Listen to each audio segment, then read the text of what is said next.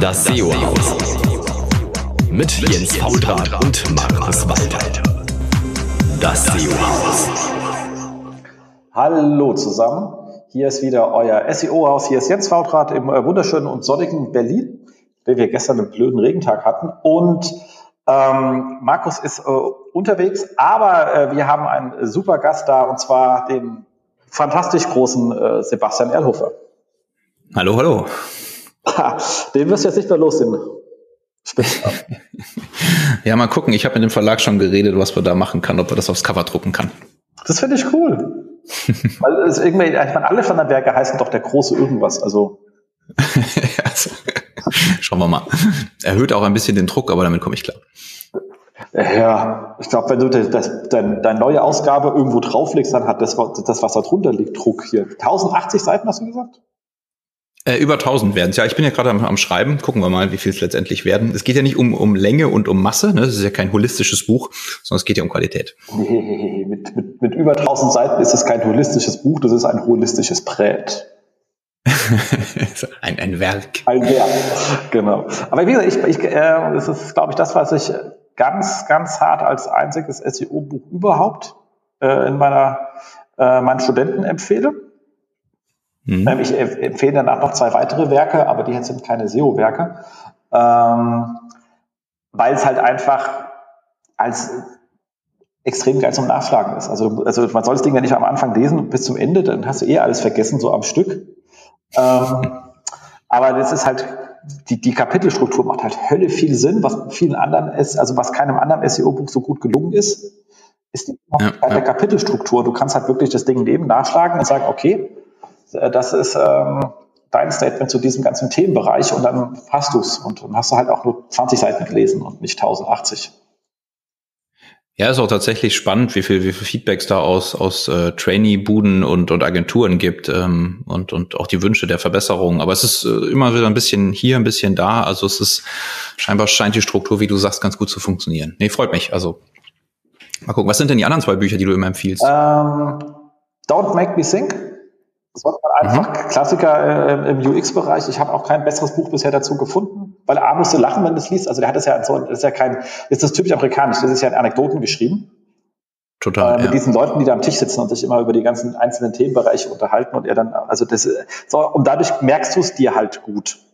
Äh, aber genau das, dieses, dieses Storytelling-Element macht es halt auch so unterhaltsam und, und das, ja, also finde ich auch total gut, das Buch. Und du kannst es halt wirklich schnell weglesen, ist halt auch nicht so dick, aber dann hast du wirklich die Basics der, der UX und ich wundere mich immer, ich glaube, in den deutschen Designstudiengängen wird das Buch nicht empfohlen. Ja, bei uns in der Agentur ist es, ist es auch Standard. Also alle Konzepte kriegen das auf jeden Fall. Ja, und ähm, das andere ist äh, Information Architecture, der große hier Polarbär grüne Polarbär ja, übrigens. Also das ist ja auch ganz verrückt, ein grüner Polarbär. Ähm, so, weil das ist halt was Grundlage. Grundlage, wenn du, wenn deine Seite ein bisschen größer ist. Also wenn du jetzt einen Standard-Shop hast, so irgendwie für deine ähm, 50 Perlenketten ist es oversized und wenn du vor dich rumblockst, auch oversized. Also sobald du ein bisschen größer wirst, ist es einfach das Standardwerk zu dem Ganzen. Mhm. Ja, cool. So, das sind so die Sachen, die irgendwie jeder gelesen haben soll. Danach gibt es natürlich ganz viele Spezialsachen. Also da frage ich aber auch hier äh, auch eher dann Kollegen. Also wir haben jetzt hier unsere ganzen Datenmenschen, die haben dann das Ganze hier ähm, Storytelling with Data und hier mhm. eher für Leute, denen super langweilig ist und ähm, so weiter. Also dem wir da nochmal ganz eigene Literatur die aber natürlich jetzt nicht wirklich nicht jeder braucht. Aber deren, wenn du dran bist, also ich finde das ganze Thema Datenvisualisierung ähm, und Reportings auch eine sehr spannende Sache, weil damit halt doch wirklich die wichtigsten Sachen vermittelst. Definitiv. Insgesamt das ganze Thema Daten, also ja, Datengenerierung, Datensammlung, ähm, Datenaggregation, Datenbereinigung und also diese ganzen Themen, die damit zusammenhängen, da, da gibt's ja auch schon seit seit Jahrzehnten auch schon Dinge. Aber ähm, da fehlt es tatsächlich auch, also oder ich kenne es nicht, also wenn da jemand äh, irgendwas hat, nur her damit. Aber es fehlt so auch ein, ein Buch oder ein Ding, wo man sagt, okay, man liest es von Anfang bis Ende mal durch und hat dann eben auch so wirklich die grundlegende Ahnung. Es ist sehr, sehr wichtiges Thema, definitiv. Und das ganze Storytelling with Data scheint äh, sehr beliebt zu sein. Ich habe selber noch nicht gelesen. Äh, aber die, die Kollegen ähm, schwören darauf. Mhm. Das ist ähm, sehr schön ist. Dazu gibt es auch einen sehr, sehr, sehr guten ähm, Website, die immer schöne Beispiele haben, wie, und das ist echt faszinierend, ich möchte irgendwas darstellen, wie irgendwelche Verkäufer über Quartale, dann siehst du das nicht, dann kannst du das machen, dann siehst du das, dann mach hier noch eine, eine Spalte rein, pivotierst es mal um, ähm, und dann setzt okay. du dem zusammen hoch und jetzt siehst du was, was viel cooler ist. Ah. Ähm, und du, und hast du halt Sachen, du einfach drei, vier Charts gebraucht hättest, auf einmal in einem, ohne dass unübersichtlich wird, sondern eigentlich viel einfacher zu lesen, als das, was du dir vorher sozusagen ausgedacht hast. Mhm. Ähm, und das ist äh, wirklich spannend. Ich kriege immer auf Finger geschlagen, also ich gelernt, wer, wer Pie-Charts macht, hat keine Ahnung von Visualisierung, weil die immer falsch. Ähm, vor allem, wenn du dann verschiedene Arten von Informationen in drei Pie-Charts verteilt und die nebeneinander legst, weil du erstmal denkst, es ist gleich, weil alle Kreise gleich groß sind und das ist ziemlich beknackt. Ja, ähm, ja das, sind, das ist ein, ein, ein Riesenthema ja auch immer, wenn man, wenn man mit Kunden zu tun hat. Ne? Also wie, wie packt man irgendwelche Daten auch so rein, dass es A natürlich eine Aussage hat und B aber dann natürlich auch entsprechend vergleichbar und gut aussieht. Also total. Nee, ich habe es mir mal aufgeschrieben, ist ein gutes Ding. Habe ich noch nicht gelesen. Genau, und das ist, ähm, und da wir doch auch, viele Daten weg, wegvisualisieren ähm, und da macht es, macht es einfach Sinn. Und da jetzt haben wir, kommen wir dahin, dass ja doch auch wieder alle angelernten Kräfte in das Thema einsteigen, weil mit Data Studio hast du da doch eine recht einfache Anwendung in der Hand und da bauen sich Leute relativ schnell Dashboards und dann kannst du sagen, Jupp, du kannst es so visualisieren, das hat halt bloß halt nichts, es sieht halt aus, aber leider war es das dann halt auch.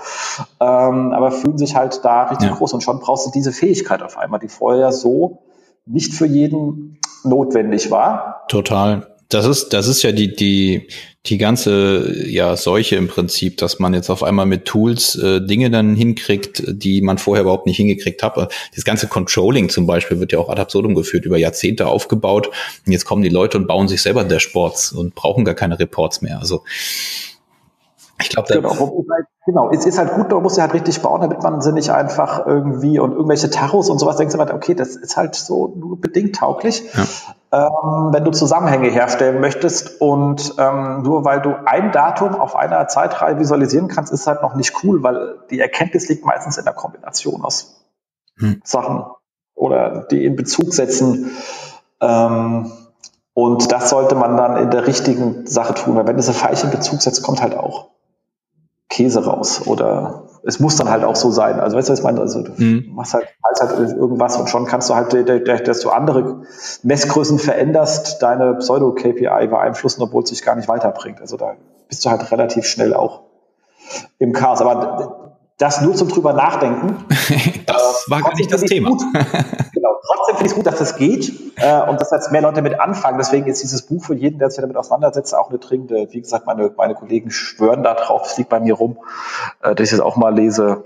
Ähm, und den Blog. Wie gesagt, da bin ich schon zugekommen. Das ist immer wirklich äh, sehr schön, was da so alles geschrieben wird. Leider keine SEO-Beispiele, aber man kann halt diese allgemeinen betriebswirtschaftlichen Beispiele relativ schön auf unsere Themen ja. adaptieren. Das ist jetzt nicht so tragisch. Ähm, und Wichtig ist auch das, äh, gesagt, dass man halt dann nicht das Dashboard für alle baut, sondern weil es jetzt so einfach ist, dann bitte anfangen für die einzelnen Stakeholder und unter Stakeholder-Gruppen auch wirklich die zu bauen, die für sie relevant sind. Weil, wie, wie sagt man, ein schöner Report, er sagt, er zeigt mir nur Zahlen, die ich selber beeinflussen kann. Ähm, oder die zumindest als die für mich wichtigen, weil alle anderen sind halt, sind halt doof. Ich meine, ich kenne das, wir hatten, ja auch Kunden, die dann sagen, sag mal, wenn ihr da schon irgendwie was baut, schickt und zusammen könnt ihr noch das und das und das rein aggregieren. Haben wir auch schon gemacht, mittlerweile weigere ich mich, ja. Ja, das sind immer diese, diese Wellenbewegungen, die haben wir auch. Die, aber die kommen nach einem halben Jahr und sagen, hier, unser Affiliate-Umsatz geht ständig runter, was kann man dann da machen? Und ich sage, bin ich euer Affiliate-Agentur oder was? Ich habe das so reingemalt, weil ihr das da drin sehen wolltet. Ich habe keine Ahnung, warum das hoch und runter geht. Das interessiert mich auch ein Scheiß. Ja, weil die sind dann halt begeistert von dir und wollen halt deinen Rat haben, egal ob es jetzt um Affiliate oder SEO geht. Genau. Und dann sagst du halt, also ich möchte keine Zahlen drin haben, die ich nicht beeinflussen, weil, weil du siehst dann SEO geht hoch, aber Social geht runter, Affiliate runter, und sagt, ah, das ganze Online, alles ist schlecht, ihr performt alle nicht, sagt, hey, okay, kommt aus dem Report wieder raus, weil ist gar nicht meine Aufgabe, will ich auch gar nicht reportet haben. Ähm, du kriegst halt einfach sonst, äh, vermittelst halt negative Stimmung. Ja. Aber das ist, das ist eigentlich wie in allen Bereichen, oder? Ich meine, es ist äh, jetzt halt sehr datengetrieben mittlerweile alles. Ich glaube, das wird auch noch die nächsten Jahre viel stärker. Und da muss einfach sowohl Agenturen, Freelancer als auch die Kunden oder die Inhouse-Leute müssen damit halt klarkommen. Da gibt es ganz normale Lernkurven. Also erleben wir auch tagtäglich. Ne? Also aber finde ich, finde ich gut. Das ist ja auch irgendwie so eine Eigenheit bei uns im Online-Marketing, dass man eben auch Daten hat. Also wenn du dann jetzt dieses äh, böse Offline-Marketing gehst, wo du nicht weißt, äh, wo du irgendwie Daten herbekommen sollst und dann nur rätst. Da sind wir, glaube ich, auch arg verwöhnt als Online-Marketer. Ja, ja, das ist, das ist richtig. Äh, wobei sich auch immer lohnt, wenn die Dashboards vorhanden sind, sich ganz kurz an die, mit den, mit den Quelldaten zu beschäftigen es ist immer gut zu wissen, was da passiert. Ja. Das ist auch immer noch mal so eine Sache. Ja, aber das ist einfach ein Riesenthema. Ich meine, sieht man ja auch, wenn man sich mit den Kollegen in den Bereichen unterhält, die sind ja auch von Nachfrage kaum noch zu finden. Weil ja. ich glaube, da wächst jetzt auch einfach das Bewusstsein, dass so, ich mache mal mein Analytics auf die Seite, läuft, einfach nicht die richtige Lösung ist. Nee, du siehst es ja auch auf Konferenzen und, und auch neue Konferenzen, die rauskommen, dass das Thema jetzt total boomt. Also merken wir auch bei uns in der Agentur an den Anfragen. Das äh, kann man ja auch so schöne Kurven sehen, auch ohne Google Trends zu Absolut, absolut, cool. Ähm, genau, aber da Thema jetzt, wie gesagt, wir haben dich ja mal, also wir gehen jetzt nicht durch diese ganze äh, Gastvorstellungsfragenkatalog durch, weil wir haben dich ja schon mal vorgestellt, du warst ja hier schon mal zum Gast und zwar ging es um Agenturorganisation. Genau, das ist jetzt schon irgendwie Exakt. zwei Jahre her oder so, ne? Anderthalb, zwei Jahre, genau. Ich verlinke es dann einfach, dann wer dann sagt, ich brauche unbedingt, ich muss wissen, ich kenne diesen, ich kenne den großen Erdover gar nicht, was ja eigentlich gar nicht geht, weil du hast den Semi für deine Lebensleistung gewonnen. ja, ja. Und das noch nicht mal mit 40. genau, das ist dann schon ähm, exakt. Dann sollte man dich eigentlich kennen. Ja, und, und äh, äh, kann man da, da nachholen und äh, wir machen ein kleines Housekeeping, weil ich weiß, ich sende, wir sind hier nicht ganz so häufig, es stehen auch ein paar Änderungen an, aber die muss ich erst noch fertig auskonzeptionieren. Ähm, derzeit muss er noch ein bisschen, bisschen durcheinander leben, aber wir haben schon ein paar Sachen im Hintergrund getan, also abgesehen davon, dass wir ähm, Carsten mit Carsten Hinrichs und Martin Bissfeld auch wieder zwei neue äh, Leute hier bei uns auf Termfrequenz haben, was super cool ist, die sogar wöchentlich senden. Wow, voll die. Ja, total. Und, und hörenswert auf jeden Fall. Ja, also gerade in Kombi, wenn die da ihren Dialog führen, ist das immer äh, sehr, sehr, sehr spannend. Ich freue mich da auch jedes Mal. Ähm, aber wir haben jetzt, ähm, das Lustige ist, da ich jetzt alle so viele senden, ähm, ist mir das ganze Hosting auf AWS auf einmal richtig teuer geworden. weil es so viele Downloads gab mehr. Und das sind wir umgezogen nach ähm, Podigy.com äh, slash de slash ist eh ein deutscher Anbieter, aber ähm, das Schöne an der Geschichte ist, ähm, dass wir damit gleich noch ein paar mehr Möglichkeiten und haben zum einen können wir über Podigy nach Spotify und Deezer ähm, rein, wobei das sind wir jetzt gerade am üben, wie das geht. Wir sind gerade letzte Woche erst umgezogen. Man musste erstmal alles äh, so die bestehenden Funktionen am Laufen halten. Ähm, aber wie gesagt, da haben sie die Möglichkeit, dass man das, dass wir nach Spotify und Deezer können. Also ich keine Ahnung, ob jemand Deezer nutzt, aber Spotify habe ich mir sagen lassen, haben die ein oder anderen Leute. Dann, sobald wir damit durch sind, sagen wir Bescheid und dann könnt ihr uns auch auf Spotify sozusagen genießen, für den Fall, dass ihr keinen Bock habt auf so einen altmodischen Podcatcher. Ähm, und Ansonsten noch kleine Werbung in eigener Sache. Wir waren hier bei äh, Sistrix gewesen und haben da lustige auf, äh, Videos aufgenommen zum ganzen Thema äh, Mobile First Indexing. Es war eine sehr illustre Runde. Ich war grottenkrank. Ähm, Lisa war das nett, hat mir auch nach der Aufnahme erstmal mit Medikamenten versorgt, weil ich echt kaum noch stehen konnte. Ich hatte so eine Nase, man sieht auch in meiner Hand immer meine Rostfahne, die ich da halte. Mm. genau, und hatte so irgendwie in den sechs Minuten, wo so ein, ich glaube, das sind immer so sechs bis acht Minuten lang die Videos, habe ich immer nur dran gedacht, nicht niesen, nicht niesen, nicht niesen. Dann Jens, was deine Meinung dazu? Äh, nicht niesen darf ich jetzt nicht sagen, also, mh, mm, okay, ich glaube, ich habe eine Meinung. also, halt durchaus schon schneller beim Kopf in anderen Zeiten, aber man, man, es ist noch erträglich. Und die anderen Kollegen haben es ja auch relativ gut rausgerissen. Nichtsdestotrotz, also wer mal einen kranken Jens und dafür fitte Kollegen sehen möchte, die Videos sind cool geworden. Also mir machen es auf jeden Fall Spaß. Ja, coole Aktion auch von Sistrix, definitiv. Ja, geil. Ich meine, die lassen uns da einfliegen, äh, Videos machen, die nehmen da schon Geld in die Hand für das ganze Kram. Ähm, und ist halt wirklich gut erklärt und du kannst halt immer auch gerade mit den einzelnen Themen immer die Leute da einzeln hinschicken und sagen, guck mal hier, da war mal was, da sagen mehrere Leute etwas und wir sind ja nicht immer ganz deckungsgleich, obwohl wir relativ nah beieinander liegen. Ähm, aber wir haben es jetzt nicht irgendwie abgesprochen, dass wir da deckungsgleich ähm, sein müssen. Man kennt sich halt. Ähm, das ist schon ganz gut. Und ich glaube, das kommt auch gut rüber. Und das gibt's äh, wo zu sehen? Bei Sistrix? Es gibt bei Sistrix zu sehen, jetzt hat es mal T3N, ich habe ja gerade äh, den T3N-Link, aber ich, wundere, ich muss natürlich austauschen, dann also später in der Show natürlich einen Sistrix-Link, aber die Kollegen von T3N haben es auch nochmal verblockt, sagt man da verblockt oder sagt man da verpresst? Weil die Presse Vertetreint. T3N, genau. Ähm, und habe auch nochmal bei sich alle Videos drauf, aber ich äh, suche mir natürlich den Original-Link raus. Den hatte ich eben gerade nur beim schnell zusammentippeln gerade, ist mir der von der T3N zuerst untergekommen, aber ich habe dann noch im Kopf die Aufgabe, das zu machen. So, dann hatten wir die SLX, was übrigens, abgesehen, wie gesagt, davon, dass du deinen großartigen Semi-Award gewonnen hast, du den eigentlich auch, bist du geflogen? Äh, ich, ja, tatsächlich, da gibt's auch eine lustige Geschichte zu, weil das ist ja ein äh, relativ schwerer Block und ich äh, fliege ja gut, ich meine, ich bin jetzt nicht jemand, der sein Kopfkissen mitnimmt, also das heißt, ich habe Handgepäck dabei. Und äh, die Sektflasche, gut, die äh, ist in München geblieben und äh, zwar leer, aber die, äh, ja, dieser Block ähm, mit diesem süßen Affen drauf, das war tatsächlich etwas aufregend. Die Frau meinte dann, ja, öffnen Sie mal bitte Ihren Koffer. Ich sagte, ja. Da, sie sagte dann, da wäre ein Flakon drin. Ich sagte, nee, das ist kein Flakon, das ist ein Preis. Ähm, gucken Sie mal, da steht sogar mein Name drauf. Und dann sagt sie, ja, da gehören Sie nicht mit rein. Da sage ich, wieso? Ja, sagt sie, können Sie ja den Piloten irgendwie erschlagen. Sag ich, ja, können Sie mal. Also, und dann haben wir tatsächlich zwei Minuten diskutiert. Ich habe auch, ähm, es gab ja in Köln insgesamt noch ein paar mehr Semi-Awards. Also das äh, war ja wirklich hier, äh, Köln ist ja die Semi-Hochburg dieses Jahr. Und äh, ich war wohl der Erste von denen. Und anderen äh, entweder haben Flug verpasst äh, und der, der Michael ist, glaube ich, ein bisschen später geflogen.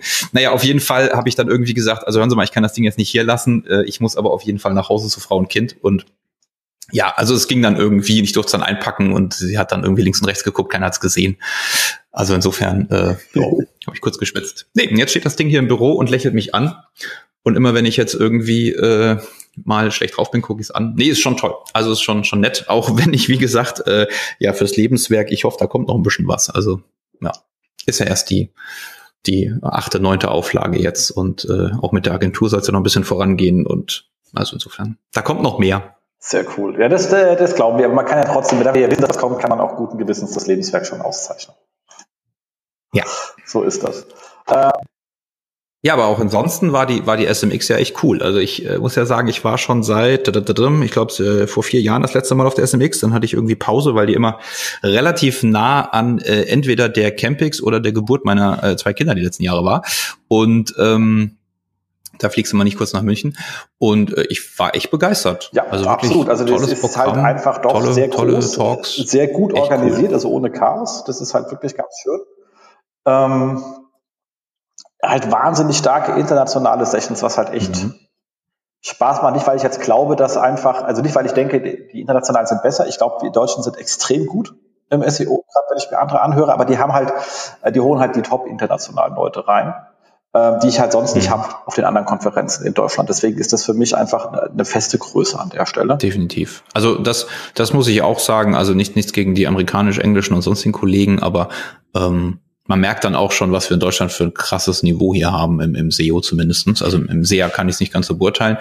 Ähm, aber unabhängig davon, wie du sagst, also ich finde das auch spannend, wenn man die Leute mal sieht, die irgendwie in London halt eine Agentur haben oder die Kollegen dann irgendwie aus äh, über dem Atlantik rüber und wenn die einfach mal da sind, wenn man sich auch mal mit denen dann abends unterhalten kann, schon mal ein bisschen was anderes auch nochmal. Genau, man ist natürlich das Schöne als ähm, Referent, der du ja auch warst. Du hast ja einen äh, Vortrag zum Thema ähm, Relaunch gehalten, wenn ich mich genau. richtig. Mhm. Genau. Zu dem du ja auch ein Buch und ein Kapitel geschrieben hast. Ja, und dann hast du beim Speakers Dinner, kannst du dich halt abends noch mal ein bisschen in Ruhe unterhalten. Aber ich, ich finde auch sonst, ähm, ich meine, das ist ja eine Konferenz mit relativ vielen, wie soll man sagen, Ruhe- und, und Netzwerkzonen. Ähm, auch wenn ich es krass fand, dass ja immer viele, viele dann wirklich in die, in die Vorträge gegangen sind. Also da war ja in den Pausen gar nicht so viel los. Aber ähm, gut, als Speaker hast du ja immer noch irgendwie die Möglichkeit, dann äh, zwischendurch dich mit den Leuten zu unterhalten ähm, in diesem Speakers-Raum. Exakt, also das ist natürlich etwas wirklich Fantastisches. Also dieser, dieser Referentenraum, der ein richtig guter Raum ist mit dem eigenen Catering, ich schon mal super finde als Referent, gerade wenn du ähm, jetzt so guck mal jemand wie äh, die Astrid, die auch äh, moderiert hat und natürlich relativ schnell raus und rein muss, hat überhaupt keine Zeit, sich halt anzustellen. Also das klingt halt immer so oh, ein bisschen separieren, aber es ist logistisch für Leute mit mehreren Terminen einfach zwingend notwendig. Total. dass du in der Schlange fest, festhängst in der Mittagspause. Ähm, aber auch wir, die Sandra sagt dann, guck mal, kannst du da noch mit dem ein Interview geben und kannst du da noch was machen? Du wirst ja da schon relativ durchgetaktet teilweise, was ich cool finde. Ja, und du hast auch Ruhe vor deinem Vortrag, dich nochmal kurz äh, durch die Folien durchzugehen. Und also das erhöht ja die Qualität insgesamt. Ne? Ich meine, wenn man Zeit hat, kannst du auch überall woanders Mittagessen gehen, dich nicht mit den anderen Leuten unterhalten. Das habe ich auch viel gemacht. Ähm, aber es, es scheint sich ja zu etablieren dann quasi bei den Veranstaltungen. Ne?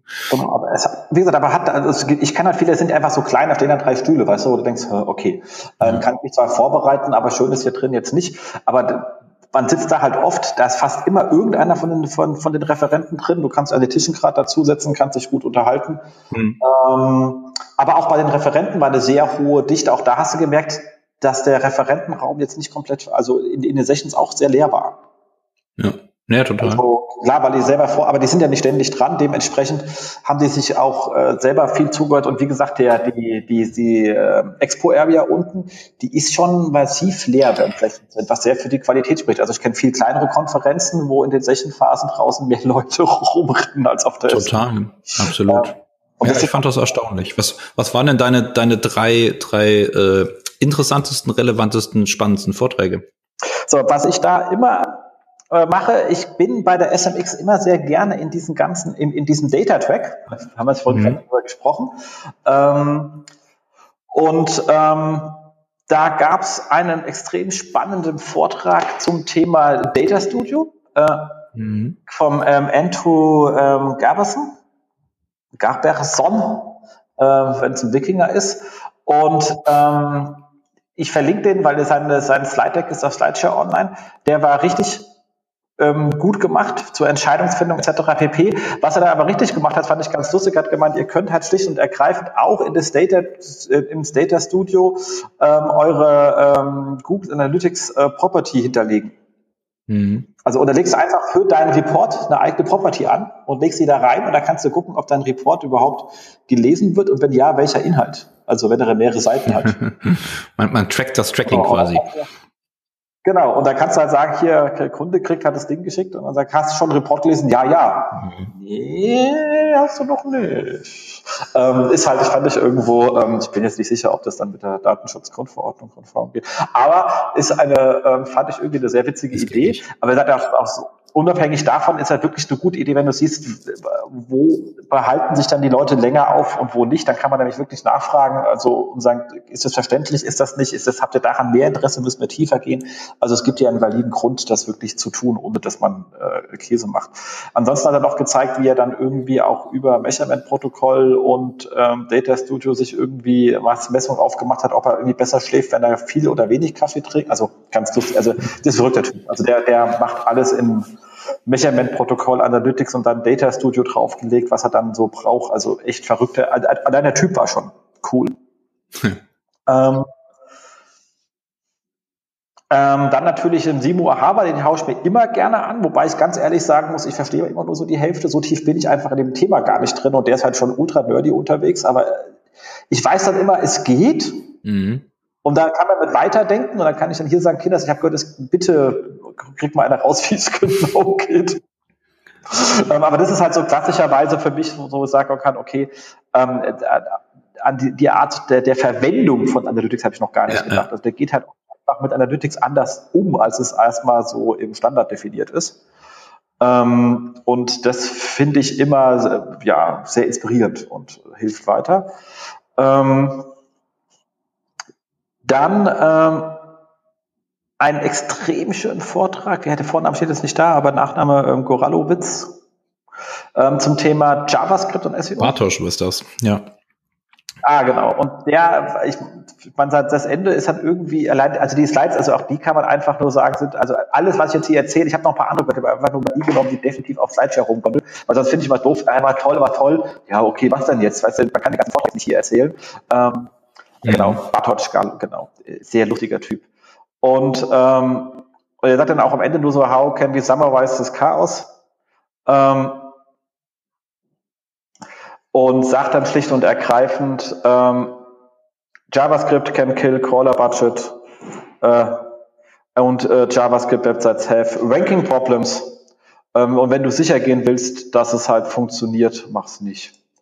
Ähm, also ist möglich, aber halt ohne jede Garantie. Und alle Best Practice Beispiele, die da waren, hat er halt auseinandergenommen, dass die eben keine sind. Also die einen haben den Kram gepre-rendert, wenn du die Seite genau anschaust und das in so schöne Fälle, noch SEO hießen, reingeknullt. Ähm, es war fantastisch, oder?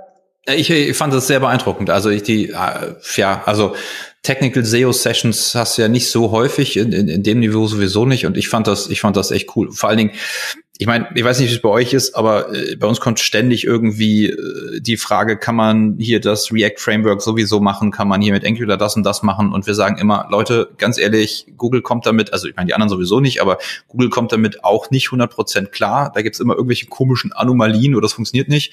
Äh, macht es Server-Side und macht es von mir aus dann danach dann noch mit Ajax und, und dynamisch, aber erstmal Server-Side-Rendering und im Prinzip, Bartosch hat genau das Gleiche auch gesagt und hat das aber, wie du sagst, echt, echt schön hergeleitet und hat alles auseinandergenommen.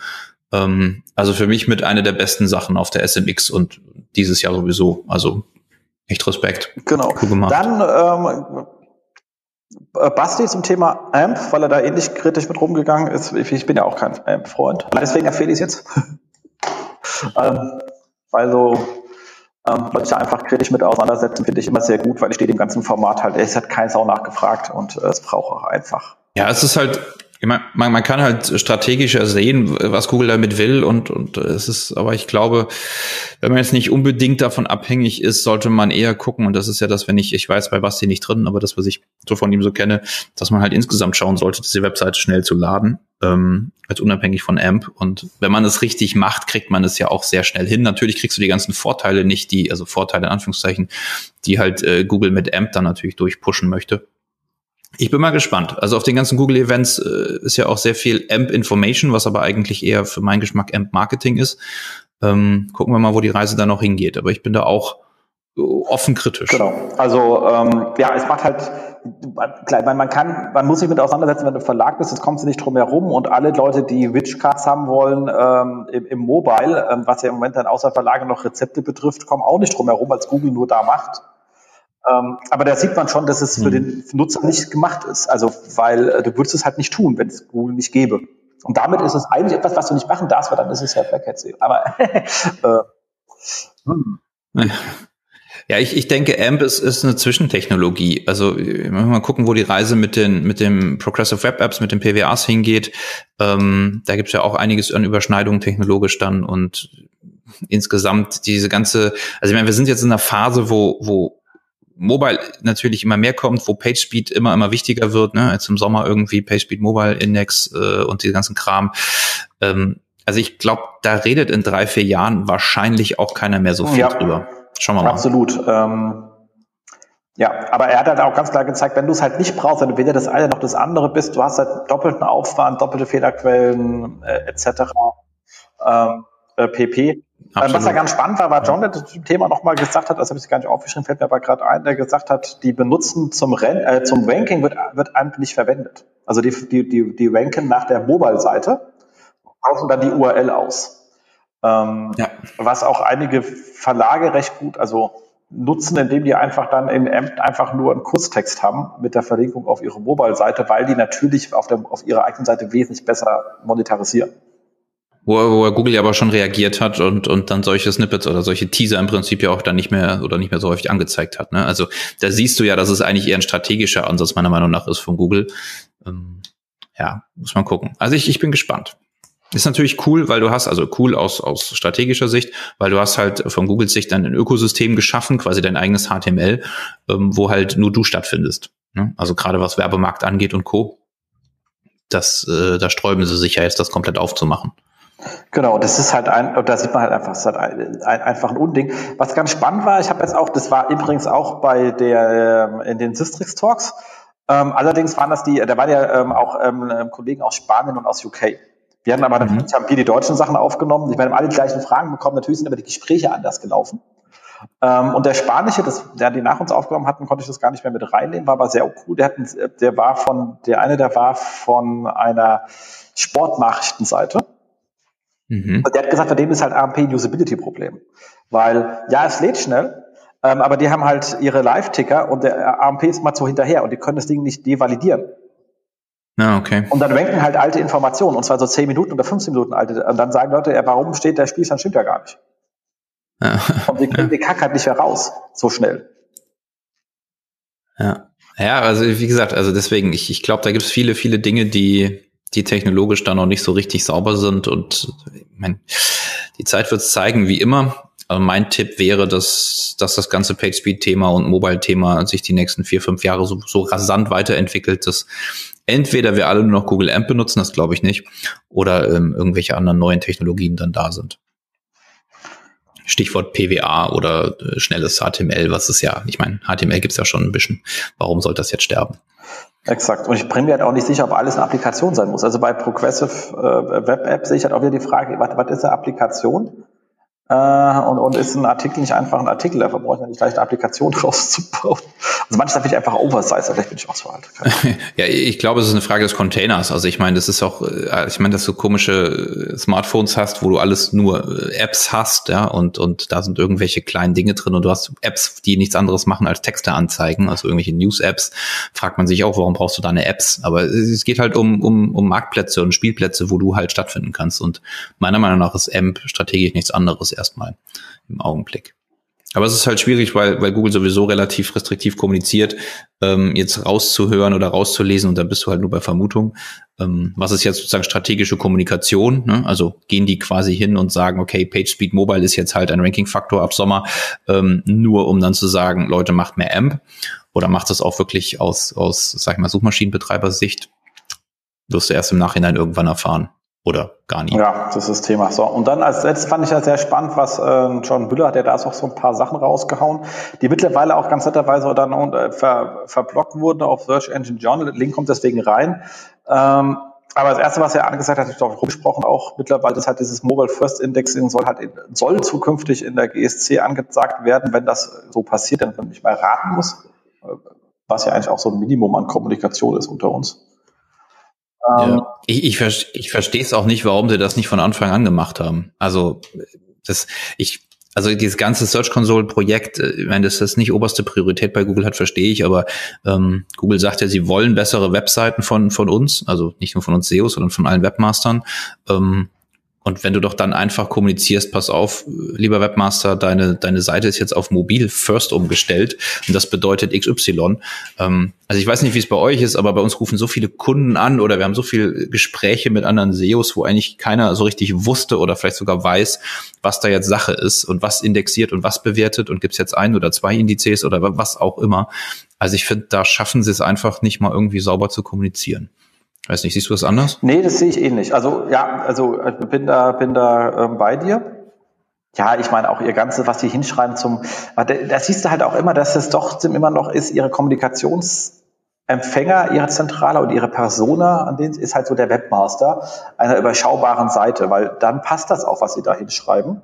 Du kriegst ja Probleme, sobald eine Seite ein bisschen größer wird also so etwas komplexe Informations, dann, dann stimmt nämlich der Kram nicht mehr, den sie schreiben, beziehungsweise dir fehlen wichtige Informationen. Ähm, mit ihrem, was ist denn mit, mit nicht sichtbaren oder weggeklappten Links und all so ein Kram. Und wenn du halt etwas, wenn du irgendwie deine 100.000 URLs hast, dann hast du halt auch etwas komplexere Navigationsstruktur. Die kriegst du in so ein Burger-Menü halt einfach nicht rein. Ja, äh, total. Also und, kriegst du schon, ist halt scheiße dann, aber ähm, genau. Und dann ist die Frage, wie gehen Sie damit um? Und da sagen Sie halt einfach nichts. Ich weiß halt immer wieder sagt, dass Ihr Ziel ist, dass die ähm, Indexqualität gleich bleibt. Und wenn ihr davon ausgehen, dass die Seiten aktuell dahin gehören, wo sie hingehören, dann sollen die nach Umstellung immer noch äh, äh dahin gehören.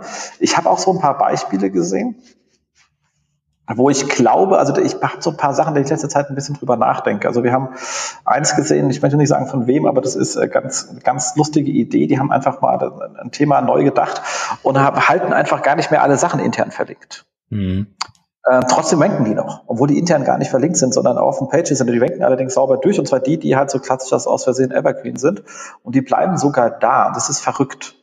Ähm, hätte sie früher gesagt, geht gar nicht ähm, wo ich jetzt so sagen, muss man mal drüber nachdenken, was uns, also die waren einmal verlinkt, das ist natürlich durchgerauscht, aber die Archive hören einfach irgendwann auf. Also die gehen halt nicht mehr bis nach Bagdad, sondern die hören auf. Ja.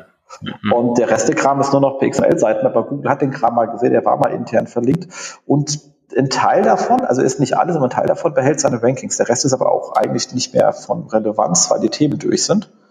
Ähm, wo ich mich dann schon frage, kriegt man wirklich halt über so komplexere Seitenstrukturen gerankt, ohne dass man die, die internen Linkkraft so sauber durchmodulieren muss, äh, wenn man die Sitemaps ordentlich aufbaut und die Sachen irgendwann mal äh, sinnvoll erreichbar waren. Also ich, ich, ich weiß jetzt nicht, wie ich dafür einen Testcase aufbaue, weil das, das siehst ja, du. Gar nicht, das hast du keine Chance. Ja. Ähm, man kann es nur versuchen, stückchenweise zu beobachten.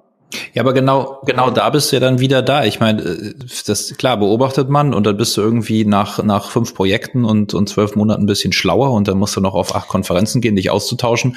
Aber das wäre doch mal eine Gelegenheit, einfach für Google zu sagen: Okay, Leute, pass auf, so läuft und ja, aber also ich, ich glaube, dass einfach also entweder sind die verschiedenen Units bei Google da extrem schlecht miteinander vernetzt, was die interne Kommunikation angeht, oder dieses ganze Mobile First ist, äh, ich meine, das hat sich auch verschoben äh, um, um gefühlt äh, mindestens ein Jahr, ähm, dass sie da selber noch nicht so genau wissen und einfach mal schauen jetzt, äh, was da an Feedback kommt und was da an Anomalien kommt im echten Index, im echten Leben und dann halt Stück für Stück justieren. Ja? Und das gepaart halt aber mit dieser Nicht-Kommunikation von Updates ähm, macht unseren Job halt nicht gerade leichter. Ne? Genau, und, und ich verstehe es halt auch, wie du schon sagst, wirklich nicht, warum sie da nicht wirklich also kon wesentlich konkreter in der Kommunikation sind. Ich meine, ihr Spam-Problem haben sie wesentlich besser im Griff als früher, da kann man jetzt auch ein bisschen offener in der Kommunikation werden. Und ähm, die, dass die Seiten richtig funktionieren, ist ja ihr Kernprodukt, wenn sie halt nur Käse finden, dann nutzt halt ihre Suche irgendwann keiner. Also das ist für sie elementar wichtig eigentlich. Also ich verstehe das auch nicht. Ja. Ähm, was er allerdings nochmal gesagt hat, finde ich auch ganz wichtig, weil offensichtlich Leute ein bisschen panisch geworden sind. Also bevor man eine schlechte mobile Seite hat, sollte man lieber halt nur Desktop haben. Ähm, offensichtlich, und das sieht, ich weiß nicht, wie das aussieht, aber gerade, wir haben so ein bisschen im B2B-Umfeld, wo die Leute vor Panik dann auf irgend so ein beklopptes Framework setzen, was halt nur Käse macht. Mhm. Ähm, dann heißen Mobile alles, also weil sie einfach die, sich den Content ziehen, daraus irgendwie über irgendwie so eine Transformation dann halt eine mobile passende M-Version bauen. Und dann sind alle Titel gleich, äh, Rückverlinkungen äh, stimmen nicht und äh, du denkst dir so, oh Gott, was ist denn das? Sieht halt erstmal irgendwie aus, aber eigentlich macht's nichts. Ja, aber das ist ja, das ist ja eh die, die diese Kretze. Also ich glaube, man kann sagen, äh, ich meine, für alle, die da draußen zuhören, dann ähm, im Prinzip, sobald man eine responsive Seite hat und die Inhalte weitgehend gleich sind, ob jetzt aufgeklappt oder nicht aufgeklappt, kann man eigentlich gar nicht viel falsch machen. Also das ist so das, was äh, in ultra kurz, was, was wir unseren Kunden dann auch immer sagen. Und ähm, was auch John relativ klar ja. gesagt hat. Er hat gesagt, wenn ihr responsive seid, dann bewerten wir das, äh, dann, dann, sollte, dann darf, dann, dann sollte sich überhaupt nichts ändern. Genau, ne? also gleiche URL für gleiche Inhalte. Problematisch wird es dann, wenn du halt eine M dort hast oder kann es werden oder wenn du halt irgendwelche Content-Management-Systeme hast, die irgendwelche Parameter hinten anhängen oder den ganzen Kram, den es noch draußen gibt. Das wird sich aber über die nächsten Jahre auch selbst überleben. Also das äh, ist ja quasi natürliche Selektion deswegen, also ich glaube, wer, wer heute keine responsiven Seiten baut, klar, ich meine, Infrastrukturwandel und sowas, das ist schwierig, aber ähm, da geht ja der Trend hin. Also muss ja schon länger suchen als jetzt noch vor fünf oder zehn Jahren, dass du überhaupt noch irgendwelche M-Dots findest, die jetzt neu erstellt werden. Du bist nicht so sehr im Verlagsbereich unterwegs, stelle ich nee. fest. da ist es gang und da ist es mit dem Responsive. Also die fangen, also es gibt jetzt ein paar, aber es sind noch immer wahnsinnig viele auf Punkt. Was natürlich nicht an den Verlagen hängt, sondern eher daran, dass die Vermarkter nicht. Also ich sage immer, die langsamsten im ganzen Internet sind die Leute, die äh, außer Google da drin auch mit Werbung Geld verdienen können. Und wenn du dich mit denen auseinandersetzt, dann weißt du auch, warum die ihre Marktanteile verlieren, weil die haben so überhaupt keinen Bock auf Veränderungen im Leben. Und das sind Vermarkter. Das ist echt die Kretze. Ja, ja. Ja, aber auch die wird es in fünf Jahren doch irgendwie dann durchschütteln müssen, oder? Also, ich meine oder sind dann alle pleite? Also irgendwas in der Art. Also es wird sich irgendwie klären. Ähm, aber ich meine, die sind ja auch die ganzen Leute, die dazu geführt haben, dass Verlagsseiten halt, also ich meine, die haben uns Amt am Ende eingebracht, weil natürlich an dem Fall Amt sofort schneller war als alles, was Verlage sonst hinbekommen haben, weil ja. natürlich die Vermarktung nicht drauf war. Ähm, die kriegen jeder halbwegs ordentlich aufgestellte Verlagswebseite da draußen hat ihr Content-Management-System im Griff und die liefern schnell aus. Und dann kommt der Vermarkter, der halt nach zehn Sekunden erst anfängt, beidweise da seinen äh, Banner reinzuplubbern. Ja, ja. Und du denkst dir, könnt ihr nicht mal ein bisschen mehr Blech hinstellen? Du musst die Dinger ja nicht auf dem 386er ausliefern. Ja, aber ich meine, aus, aus SEO-Sicht sind das ja dann die spannenden Kunden für, für, für die Agenturen und für die SEOs draußen. Weil da, da kannst du noch äh, entsprechend mit deinem Mobile First Index Wissen noch glänzen. Ja, ja, aber dann sind die trotzdem, also da sind wir wieder bei dem, eigentlich kommen wir dann zu unserem Fokusthema, also wann, wann funktioniert, also was habe ich so, ich habe mir das schönes ausgedacht, ähm, warum scheitern SO-Projekte? Das Problem ist dann, dass die ähm, dafür nicht zuständig sind, schlicht und ergreifend. Also die, äh, die, die Leute, die in Redaktion oder in Technik sind, haben nichts mit der Vermarktung zu tun, das ist ein ganz anderer Bereich. Und dann ja. verletzt du die Vorstandsebene und wechselst zu einer anderen rüber und dann weißt du schon, dann, ja, so, und dann sagen die, es geht nur so und du hast halt nicht äh, immer so Hardcore Leute mit so einem Hardcore-technischen Verständnis wie ähm, so ein Jan Ippen, der dann da rum, dem das Ding halt auch noch, weißt du, äh, Kinders, dann machen wir es halt selbst und machen es richtig. Und ähm, ja, aber weil weil halt der ganze SEO-Kanal und die, und die Performance dahinter halt auch dann nicht so hoch aufgehängt ist wie die Monetarisierung über die Vermarkter dann halt direkt. Ne? Also ich meine, ist ja auch logisch. Das eine dient ja dem anderen, aber genau ich glaube, das, das muss einfach auch noch in die Köpfe und, und dann wird das technologisch sich auch lösen irgendwann. Exakt. So. Und das letzte, was, dann noch, was er noch, was ich sehr spannend fand, war schlicht und ergreifend das ganze Thema, dass er No-Index, äh, das war in dieser Seilklinik drin. Ah, okay, weil das hatte ich gar nicht äh, gehört. Seilklinik, wo er, den, wo er den Shop, den, diesen Shop-Mensch gesagt hat, das sollte sich vielleicht mal ein paar Links kümmern, was auch sehr lustig war. ich habe ja schon überlegt, ob, der, ob, ob äh, Christoph Kemper ihn dafür äh, gesponsert hat für den Spruch. War die Folie orange? das wäre das wär, zu schön gewesen. ähm, aber es war halt ein sehr frischer Shop oder, oder ein, ein, ein, ein quasi nicht verlinkter ja. Shop, wo man jetzt so ein bisschen würde schon gut tun. Ähm, und da auch meinte, er sei damit No Index auf seiner Seite arbeitet und dass er nicht mehr empfehlen kann, weil irgendwie seine Engineers gemeint haben, die wollen das zukünftig als Soft 404er behandeln. Ein No-Index. Wo ich dann okay. gesagt habe, ist aber eine heftige Aussage. Ja, das, äh, da, da gibt's ja gerade insgesamt ziemlich Wirren um, Wirrungen um den No-Index. Also er hat ja auch vor, lass mich nicht lügen, vor vier, fünf, sechs Wochen gesagt, dass äh, Seiten, die auf No-Index Do-Follow gestellt sind, ja mit einer gewissen Ablaufzeit dann auch ein No-Index No-Follow sein. Was halt mal, äh, so wie jetzt quasi dann No-Index auf Software 4 ganz schön heftig einige SEO-Taktiken durcheinander wirbelt. Hm? Genau, und da ist er, hat er dann extra, da haben wir nämlich auch irgendwie nachgefragt und dann hat er nochmal gesagt, er hat extra nochmal dann später nochmal den Engineers, also die, er ist extra deswegen nachgegangen, um mit ihnen zu fragen und die haben gesagt, die behandeln das, also wollen oder werden, oder, so es war nicht ganz klar, wie Soft 404, was dann eben nämlich heißt, das Ding wird gar nicht interpretiert. Ja. Also dann hast du auch nichts mehr mit Do-Follow, ist dann genau wie du sagst, komplett für die Tonne.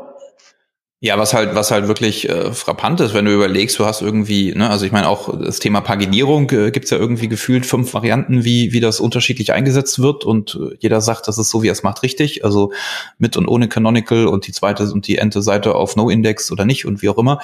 Ähm, aber das ist auch irgendwie so ein Thema, wo, wo Google, ich meine, dann sagt er irgendwas, ja, jetzt ist es so und später wird es irgendwann anders sein. Aber da könnten Sie doch mal die drei, vier, fünf Use Cases nehmen. Also jetzt in dem Falle beim Shop, hat er da irgendwas gesagt von wegen, also was war denn auf No-Index? Waren es die Produktdetailseiten? Nee, nee, es war die Paginierung. Er hat gesagt, hier, mach so. Next und bitte ohne No-Index, weil No-Index wird Soft 404 werden. Okay.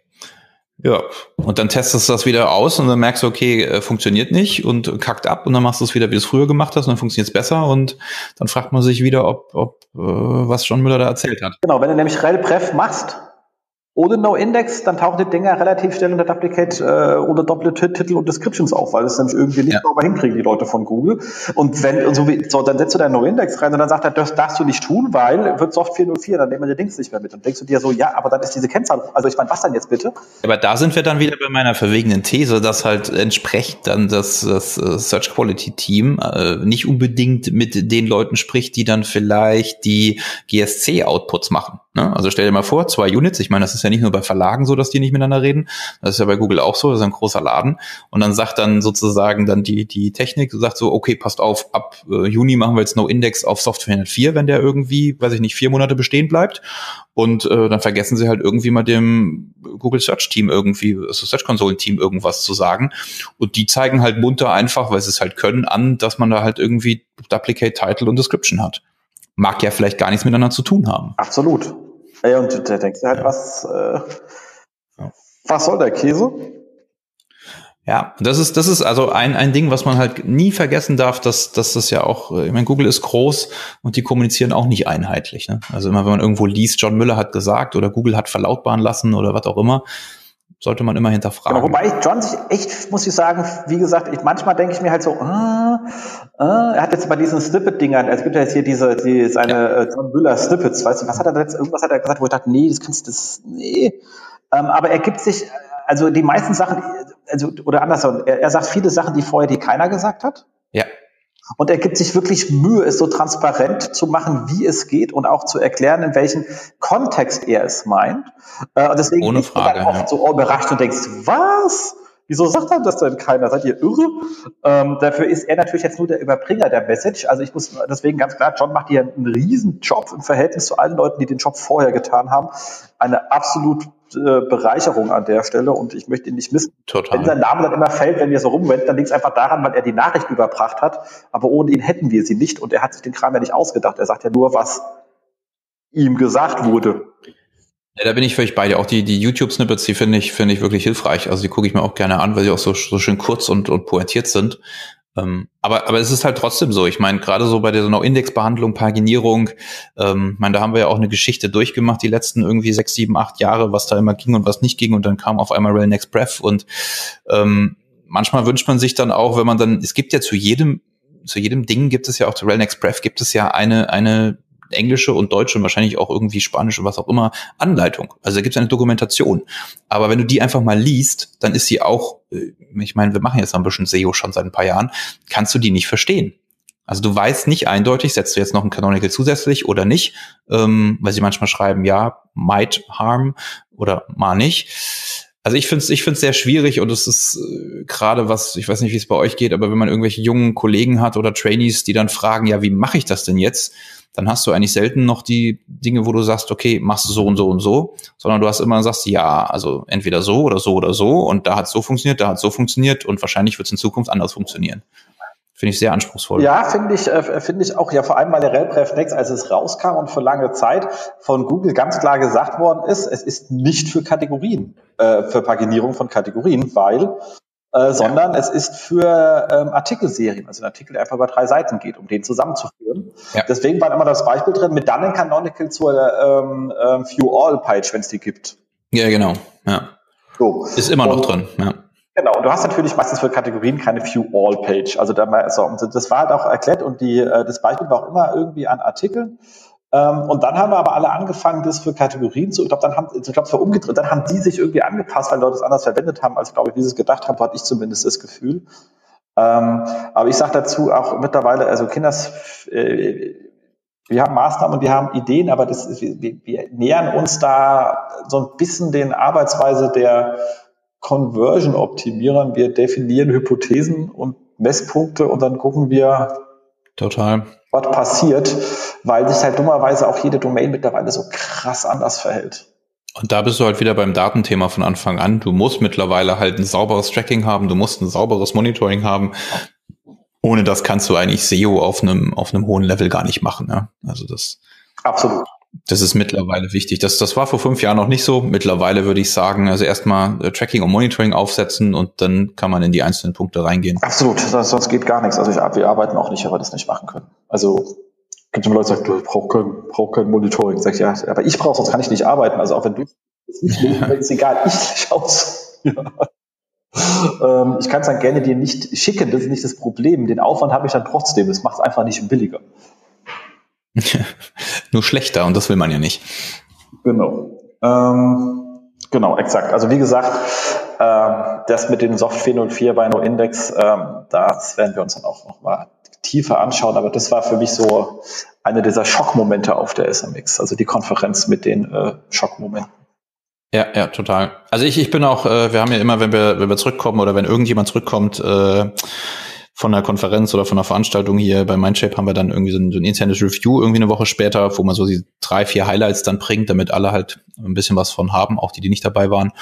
Und ähm, das war für mich auch ein Thema, was, was ich berichtet habe. Und ähm, wir haben jetzt auch überlegt, wir haben jetzt mal den Malte, unseren Trainee, dran gesetzt, dass er mal äh, ein, eine Testdomain aufsetzt und ein Testprojekt macht, um eben mal verschiedene Paginierungsmethoden durchzugehen. Ne? Also quasi auf No-Index und nicht auf No-Index und mit RailNextBreath und dann noch äh, Canonicals drauf und ähm, diese ganzen Geschichten. Und dann gucken wir einfach mal, wenn das mal ein, zwei Jahre im Netz steht, wie sich das so wandelt. Das, sowas kann man ja immer noch relativ gut austesten, dann zumindest auf einer abstrakten Ebene. Absolut. Absolut. Aber wie gesagt, Unterschied, also das Domainverhalten von, also ist halt auch krass unterschiedlich geworden. Also ja. ist sehr stark, was Google irgendwie, welchen Themenbereichen, welche auch, oder teilweise auch welchen Art von Content auf einer Domain gefasst ist ähm, und welcher nicht. Und dann kriegst du den anderen halt ums Verrecken nicht gerankt. Ja, ja. Das ähm, ist schon spaßig, genau. So, dann haben wir natürlich ein bisschen, bevor wir uns Fokusthema Sachen sind, ein paar Sachen passiert zwischen der letzten Wendung und jetzt. Ähm, ich habe jetzt auch hier nur ein paar Sachen rausgenommen und zwar einmal, da sind wir auch bei einem lustigen Thema, ähm, vier Haare Flank Errors, die Google für dich korrigiert, ohne dass du was tun musst. Und wenn, ha, endlich ist das Thema Pustekuchen, das was die da so ändert haben, ist auch eher Billo-Ballo-Probleme. Ähm, sondern dass du zum Beispiel ähm, also äh, Unterstrich und äh, Minus äh, verwenden kannst und äh, die machen es dann irgendwie richtig. Ähm, dass du UK anstatt GB verwenden kannst für Great Britain und die kriegst irgendwie gepasst, obwohl es dagegen, also all so Sachen, die du eigentlich sagst, okay, kümmert dich auch an anderen Stellen, dass es robust wird. Ich habe es euch trotzdem ähm, reingehängt. Ja, das mit diesem ähm, selbstreferenzierenden Hreflagtag fand ich ganz lustig. Das haben sie sich einfach ausgedacht, weil sie mal dachten, man kann so einfach die Blöcke von einer Seite zur anderen kopieren. Mhm. Da dachte ich mir so, welcher Idiot bei Ihnen, welcher Ingenieur hatten sich das ausgedacht? Glaubt dann irgendeiner, die werden da per Hand reinkopiert? Hm? Hallo? ähm, naja, wahrscheinlich, wahrscheinlich gibt es genug große Seiten, die wegen ihrer IT nicht rankommen und deswegen setzen sie über den Google Tag Manager die Href, äh, die, die Href-Links quasi so quasi mehr oder weniger manuell. Ja, kann sein. Gibt's, gibt's bestimmt. Schreibt ihr alle per Hand in ihre XML-Seiten. Ja. Äh, und du musst keine absoluten URLs verwenden. Ähm, wo ich sagen muss, äh, das schreibt mich schon wieder nach Lust, noch weiteren lustigen Fehlerquellen. Ja, würde ich, würde ich, würde ich immer machen. Absolute URLs insgesamt im, im SEO immer. Und, und wenn es irgendein Entwickler ist, der auf weiß ich nicht, äh, schlechten Tag hatte und irgendwie äh, die, die Base-URL verändert hat oder sonst irgendwelche Geschichten, immer, immer absolute URLs verwenden. Auch wenn Google damit vermeintlich genau. klarkommt. Also ja, und dieses ganze Flankkonstrukt ist eh schon so wackelig immer.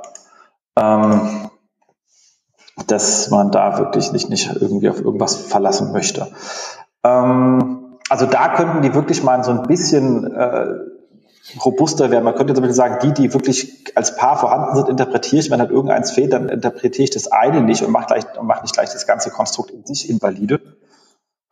Ähm, weil das tut echt ziemlich häufig weh. Dann hat der äh, Kollege Olaf ähm, nicht nur wild am Podcasten mit seinem ähm, Content Kompass. Nein, er hat auch einen sehr, sehr langen Artikel geschrieben zum Thema Content Distribution. Ähm, den gehen wir jetzt nicht durch, weil dann bräuchten wir nochmal drei Stunden. Aber druckt ihn euch mal aus und nehmt mit im Urlaub. Ähm, dann habt ihr da was zum Lesen. ähm, dann hat ähm, Tom Anthony von Distilled, äh, übrigens saucooler Typ, habe ich jetzt letztes Jahr schon auf der SMX mich länger unterhalten. Ähm, dieser wieder, also echt sehr smarter Typ ähm, einen abgefahrenen Artikel geschrieben zum Thema, ähm, wie er eine XML-Sitemap genutzt hat äh, für ähm, einen geilen Black Hat SEO Angriff und hat dafür auch eine geile Bug Bounty von Google bekommen. Also der, geil ist jetzt nicht, weil überschaubar vom Betrag, aber er hat überhaupt eine bekommen.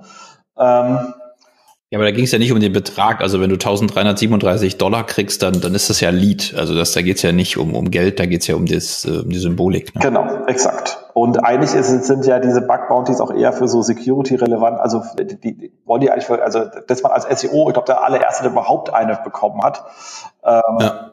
Und das ist halt einfach, weil die da wirklich einen Bug hatten äh, in, in ihrer Sitemap-Thematiken in Zusammenhang mit, wenn die Seite per se, also die Zielseite, die sie angreifst, halt auch noch eine Macke hatte. Und zwar gibt's ähm, Open Redirect, also du hast irgendein Redirect-Skript, also meistens, weil du, du bist auf einer Seite und gehst auf Anmelden und dann gehst du auf eine URL und die redirect dich dann halt zurück auf die Anmeldeseite. So hat er es hier erklärt. Und wenn du dort kannst du halt natürlich in diesen Redirect-URL auch irgendwas anderes hinschreiben zum Redirecten. Und wenn du nicht prüfen, ob das die Domain verlässt, kannst du natürlich auf eine andere Domain redirecten. Sagt man sich, okay, was kann man tun? Was bringt mich das jetzt weiter? Er hat dann einfach A, diese Domain, die da angreifbar war, einfach ähm, gescraped und das war so ein Retailer in the UK, den gibt's in der USA nicht und hat einfach auf einer .com den ganzen Kram nochmal draufgeschrieben. Er hat die Domains nicht genannt, er nannte das eine, der heißt, äh, heißt hieß immer evil.com und die andere halt victim.com. In seinem Text ist schon ganz süß geschrieben. Ähm, man hat halt von der Victim alles auf seine Evil geschoben in der USA und hat dann dort eine Sitemap eingereicht. Ähm, und zwar eine Sitemap in, für die Domain victim.com auf seiner evil.com und zwar nicht über die Sitemap, äh, über die GSC, sondern über den Sitemap Ping Mechanismus. Weil die, in der GSC kannst du keine, kann man keine fremde Domain angeben. Über den Ping schon. Äh, und Google hat die Sitemap gefressen. Und in der Sitemap hat er halt eben href-lang-Notation von UK in die USA gemacht. Und äh, zack, bumm, ist die Seite gerankt. Und er hatte da so 10.000 Klicks irgendwie am Tag drauf. Also äh, das war schon krass. Und lustigerweise, zwei, drei Wochen später, hat Google gesagt, die Dinge gehören zusammen, also gehören auch die Sitemap zusammen. Und dann konnte er wirklich in seiner Sitemap sogar Sitemap dann direkt hochladen und musste nicht mehr unbedingt über Ping gehen und auch sonst lustige Einstellungen für die anderen vornehmen. Ähm, also war so offensichtlich nicht gedacht und es hat er jetzt auch erst veröffentlicht, nachdem er natürlich den Bug gemeldet hat und die auch bestätigt haben, dass er geschlossen ist. Jetzt hat er darüber geschrieben. Äh, einfach sau abgefahrener Umgang mit, mit äh, Sitemaps einfach mal wirklich äh, lesen ist. Und ich ja. finde schon die Idee irgendwie grandios abgefahren. Ja, muss erstmal drauf kommen, ja. cool. Genau was dafür spricht, dass die bei das Tilt nicht ganz unterlastet sind. Ach, vielleicht, vielleicht hat er das ja in seiner Freizeit gemacht und, und rumexperimentiert. Also ich meine, ja, die, die, die, die, die sind ja auch sehr nerdy drauf. Hast du dich mal mit deren ähm, hier ODN-Kram auseinandergesetzt? Nee, noch nicht. Mhm. Was ja auch in diese Richtung Testing geht, weil natürlich als sozusagen AB-Tests auf, auf, auf ähm, SEO, also auf Formulierung von Titles, Descriptions oder sonstigen Kram, mhm. ähm, finde ich schon eine geile Sache. Ist natürlich dann die Frage, kriegt man dann das durch die Datenschutzgrundverordnung? Mhm. Ähm, äh, ist aber auch, ist jetzt auch kein günstiges System, aber im Großen und Ganzen ist einfach ein, für die Hörer, die es nicht, du kennst die Grundlogik, oder? Bitte? Die Grundlogik von diesem ODN kennst du? Nee, ich nicht, nee. Erklär's mal. Okay. Im Grunde genommen, das ist ein CDN, mhm. also Content Delivery Network, ähm, was du vorschaltest und dann kannst du in diesem ODN, natürlich haben die ein Interface gebaut, dann kannst du einfach im DOM Manipulationen vornehmen. Ah, okay. Und dann kannst du einfach Sachen austesten. Und der hat gemeint, es gibt zwei Anwendungsszenarien, einmal wieder Kunden, die nichts können. Mhm. Technisch. Und dann kannst du dazu sagen, okay, komm, wir können einfach mal ähm, Titles und Descriptions umschreiben. Ist ja gerade im Shop, wenn du sagst, okay, guck mal, da steht immer nur Produktname. Da sagst du, mach mal ja. online günstig kaufen, einfach mal als Fleck hinten dran. Äh, kannst ja als Regel reinhauen, da musst du ja nicht, schreibst ja nicht alles um, sondern einfach, wenn du so regelbasiert Sachen ändern möchtest. Oder möchtest in deinem Template sagen, okay, äh, anstatt Kommentar, sag ich Kommentar zu Titel des Artikels oder sowas. Also mhm. fängst an, mal so Optimierung zu machen. Ähm, und dann sagt er sogar, kannst du versuchen, verschiedene Formulierungen einfach mal hier online günstig kaufen, online billig kaufen etc. pp. Machst einen Teil so, machst einen Teil so, machst einen Teil so, schneidest richtig die Geschichten und das verbindest du dann gleichzeitig ähm, mit ähm, ähm, Analysesystem und dann sagt er dir halt auch, welche in Summe besser geklickt haben und sagt dir, ob das jetzt signifikant ist oder nicht. Also mit so einer, also wie du es halt eben von diesen ganzen AB-Testing-Tools kennst. Ja. Also das ist echt ein, ein geiler Scheiß, wie gesagt, äh, nicht günstig, weil die müssen den ganzen Traffic natürlich handeln. Mhm. Ähm, aber für viele Fälle, wenn du, glaube ich, ein echt ähm, spannendes Thema, wenn du da eine gewisse Größe hast und wieder einen gewissen Professionalisierungsgrad anstrebst. Ja, genau. Also gerade letzteres musst du halt natürlich dann haben, aber ja, coole Technik. Hm? Genau, also ist definitiv, ich suche noch irgendjemand, den ich es mal anwenden kann, aber ich finde das Ding echt abgefahren. Ähm, ja. Genau, und äh, so nerdy sind die halt drauf und dann kommt man halt auf solche verrückten Ideen. So, dann bei Joost, ähm, der hat einen saugeilen Artikel, ist jetzt, hat jetzt kein Hardcore-SEO-Thema, aber ein leidiges Thema, wir haben uns ja schon im Vorfeld drüber unterhalten, sind äh, ähm, Sliders und der hat einen ganz schönen Artikel geschrieben, äh, wo einfach alle Meinungen zum Thema No Slider zusammengefasst hat, inklusive der sehr schönen Domain, die ich hier auch verlinke, die ich mir jetzt auch ganz gebookmarkt habe. Äh, die heißt Should I Use äh, Carousel? Ähm, als ein Wort durchgehend geschrieben. Und da sieht man halt einfach, dass es Käse ist. Wie gesagt, also jetzt auf seiner Seite hat er alle Usability-Experten mit ihren Zitaten zusammengetragen, die es so gibt, Brian Eisenberg ähm, bis äh, sonst wen. Und alle haben verschiedene Argumente, aber sind immer die gleichen. Slider macht einfach keinen Sinn, weil entweder ich schreibe das hinschreibe oder ich schreibe es nicht hin. Und der einzigste Grund ist, ist, weil Designer sagen ähm, hier oder der Chef sagen, but I need a slider, everyone has a slider, uh, whatever. Aber ich habe keinen Fokus.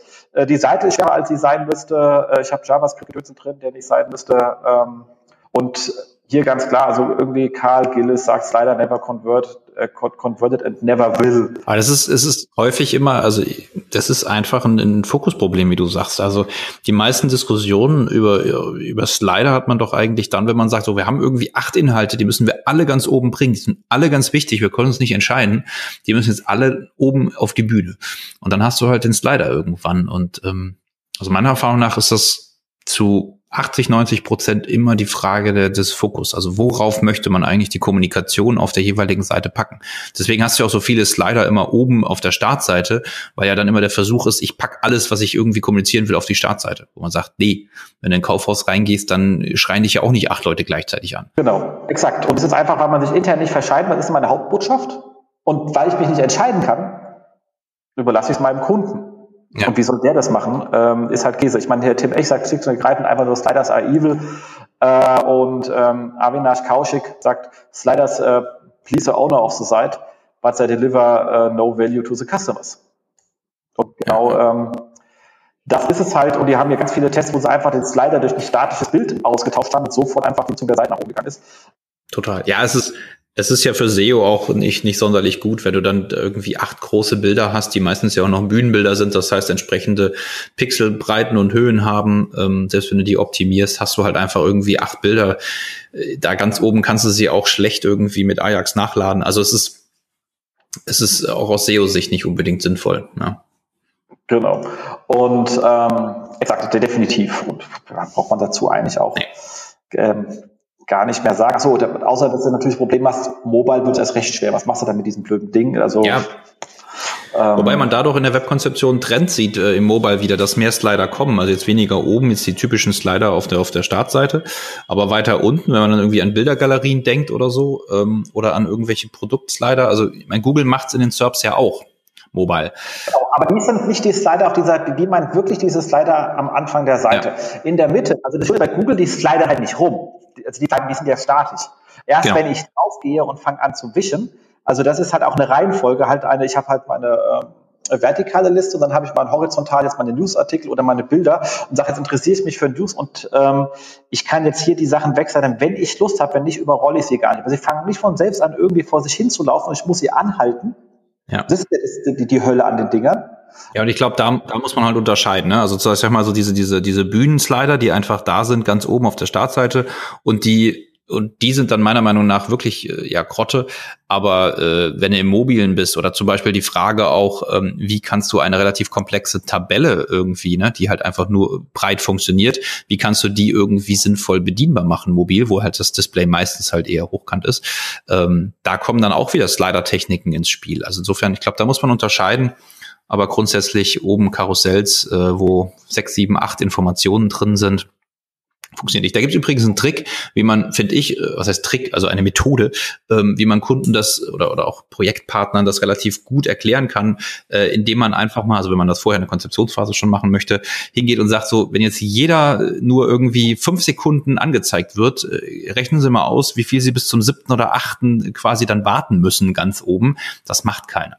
Und im Nachhinein kannst du es auch, also manchmal kriegst du es ja nicht wegargumentiert, kannst du es halt einfach tracken also irgendwie über den Google Tag Manager Element Visibility oder mit einem Event, wenn es denn sein muss, und kannst dann sagen, schauen Sie mal, also die ersten zwei guckt sich vielleicht noch jemand zufällig an oder zumindest hätte Chance, sie zu sehen, aber beim dritten oder so sind die schon längst wieder weggeklickt oder runtergescrollt. Also man kriegt es dann im Nachhinein spätestens schon wieder argumentiert, aber schöner ist es natürlich deswegen, should I use a carousel.com finde ich ganz gut, ja. Genau, weil da stehen halt alle Argumente selber wiederum in einem Karussell drin und man sieht halt einfach, ich kann die Dinger nicht lesen, weil es springt weg, bevor ich fertig gelesen habe, ich muss wieder zurück. Ähm, und ganz am Ende steht dann halt auch nur drin, frustrated, use a carousel uh, and your user will be too. Ähm, cool. Also ich meine, einfacher kann man es den Leuten nicht erklären, sondern geschickter versucht, den Text zu lesen, ah, funktioniert nicht, äh, ist doof. Ne? Genau. So, und als letztes hat man das Thema äh, von ClickSeed und der hat, beschäftigt sich nochmal damit, auch ein bisschen leidiges Thema, wenn man im Verlagsumfeld unterwegs ist, ähm, dass ja Google News Traffic äh, ist äh, bigger than you think. Ähm, ist einfach das Riesenproblem, dass du ähm, die ähm, Google News Traffic nicht mehr sauber raus ähm, tracken kannst, weil der meiste kommt halt nicht über news.google, weil da ist halt kein Mensch ähm, sondern kommen halt entsprechend über die Top Stories. Mhm. Ähm, und dementsprechend kriegt man die halt nicht ordentlich ähm, sauber rausgeträgt. Es ging ja noch eine Zeit lang über diesen äh, VID-Parameter, aber den gibt's ja irgendwie nicht mehr, der ist ja abhanden gekommen. Mhm. Also beziehungsweise, ja, also der schlägt halt nicht mehr auf, irgendwelche ähm, Browser haben den dann unterdrückt. Es ging noch bis irgendwie und dann im, im, im, im, im Edge ging es noch am längsten. Ähm, aber der Anteil jetzt vom Edge-Browser ist halt auch überschaubar. Und du kriegst halt einfach nichts mehr durchgetrackt. Und dann siehst du es schlicht und ergreifend äh, nicht. Und sag mal, das Einzige, was man machen kann, ist, wenn man sich so die Live-Analyse anschaut und sagt, welche von diesen Leuten, die gerade auf der Webseite sind, sind halt aktuelle Artikel. Weil dann sind die sehr wahrscheinlich nicht schon gerankt, sondern über die Newsbox gekommen, also als Näherungswert. Und das Zweite, was du machen kannst, zumindest für Mobile, und gerade News-Traffic ist halt Mobile ein gutes Stück stärker als Desktop, ähm, kannst du auf den ganzen, auf den Search Appearance Report in der Search-Konsole gehen und sagst dann AMP-Artikel mit ähm, Rich Results. Das sind, wenn du jetzt nicht gerade in Rezepte machst, Newsboxen. Äh, aber auch das, wie gesagt, ähm, funktioniert leider nicht im Desktop, weil wenn du dann auf Results, was du auch machen kannst, filterst, dann sind halt auch Sternebewertungsartikel und ähnliches dabei. Ähm, dementsprechend ähm, ist es bei AMP, da das eben meistens von Newsleuten eingesetzt worden ist, äh, der Weg, den man da gehen kann, um rauszubekommen, was es ist mit diesem News. Ist ein bisschen ärgerlich, auch hier könnten Sie nachziehen. Ich verstehe nicht, warum die für ihr eigenes Tracking, also sie wollen ja auch, dass Leute ihre Produkten beschäftigen, ähm, den Leuten nicht sagen, dass die, dass du halt sauber über eine Box bekommen bist. Weil auch in der Search Console schlägt das ja dann als äh, Position 1 Ranking äh, auf oder Position ja. 2, je nachdem, wie die Newsbox ist und nicht Treffer aus der Newsbox Position 3. Damit könnt ihr viel besser arbeiten. Na, da kommen wir bestimmt in zwei, drei Jahren noch hin, wenn die Beta mal abgeschlossen ist. Ah, du meinst dann bei der nächsten Beta? Für die fünfte Version. genau. So, dann sind wir fertig und wir können echt zum Fokusthema kommen. Und zwar, woran scheitern SEO-Projekte? Haben wir uns gedacht, wir machen mal so ein bisschen eine Depri-Sendung. Ja, also, ja, du hast dir das Thema gewünscht. Warum? Sag mal, hast du, hast du schlechte Erfahrungen gemacht? Ja, manchmal habe ich auch schon, äh, wer scheitern, tun wir alle im Leben. Äh, mhm. Und ähm, bin ich natürlich auch schon das eine oder andere Mal. Dann ist aber die Frage, warum eigentlich? Ähm, warum scheitert man eigentlich? Und das, ähm, wenn man was daraus gelernt hat, dann ist man am Ende ja nicht total gescheitert. Ja, total. Also ich meine, ich, ich glaube, es gibt wenig Online-Marketing-Disziplinen, die so selbstreflektierend sein sollten, zumindestens wie im SEO, weil, also wenn ich mir angucke, die, die, die Kollegen im SEA, was die an Informationen und Materialien von Google bekommen, oder dann die, die ja fast schon seligen Kollegen in der Conversion-Optimierung, die mit so, so richtig statistischen Daten arbeiten können, wo man nachher nicht mehr rumdiskutiert, war das jetzt irgendwie richtig oder falsch? Nein, du hast halt Zahlen, wo du sagst, jupp, Uplift von x Prozent. Also ich glaube, das im, im SEO und wenn du SEO-Projekte. Oh, da muss ich mal ganz Ganz, kurz, hast du mal vom André Morris den Vortrag, wo er sich sehr kritisch mit diesem ganzen Thema auseinandergesetzt hat, dass diese meisten Statistiken, hat er gesagt, also es hängt halt immer darauf an, an welchem Tag du deinen Test beendest, ob, ja, gut. ob, ob du irgendwie ultra reich geworden bist oder alles verloren ja, hast. kannst so. du immer. Ich meine, das, das ist ja egal. Also du kannst ja auch, weiß ich nicht, im, im, im SEA irgendwie das dreifache Budget nehmen, dem Kunden das nicht sagen und, und dann hast du auch bessere Performance. Aber also es geht ja um, um redliche, ehrliche und offene, transparente äh, ja, Doings und ich finde, da sind wir SEOs halt noch die, die am, am meisten gucken müssen. Deswegen, ich bin völlig bei dir. Also äh, so diese ganze äh, Scheitern-Kultur, die sollte man als SEO eigentlich äh, ganz, ganz hochhalten. Und das ist auch nichts Schlimmes. Also das, das nur so geht's. Also ich sage immer, SEO ist ja eigentlich äh, erfahr also begründetes Bauchgefühl. Und du kannst halt nur lernen, wenn du Fehler machst. Und deswegen, also ich finde das, finde das ganz schlimm, wenn man dann erwartet, dass nirgendwo irgendwie mal Fehler passieren müssen oder dürfen. Ne? Absolut. Ja, genau. Ja. Und deswegen, also wir haben, wir haben uns ja mal Gedanken gemacht. Mm, und ich habe mal ein paar Punkte mitgebracht. Du hast ja auch ein paar Punkte, ähm, woran eigentlich so, so Projekte scheitern. Also man muss jetzt mal sagen, ich meine, SEO, äh, es gibt ja zwei verschiedene Perspektiven, vielleicht mal zu einleiten noch. Ähm, Projekt jetzt im Sinne von, ich mache ein On-Page-Audit, das fängt an und hört irgendwann nach ein paar Wochen oder Monaten auf.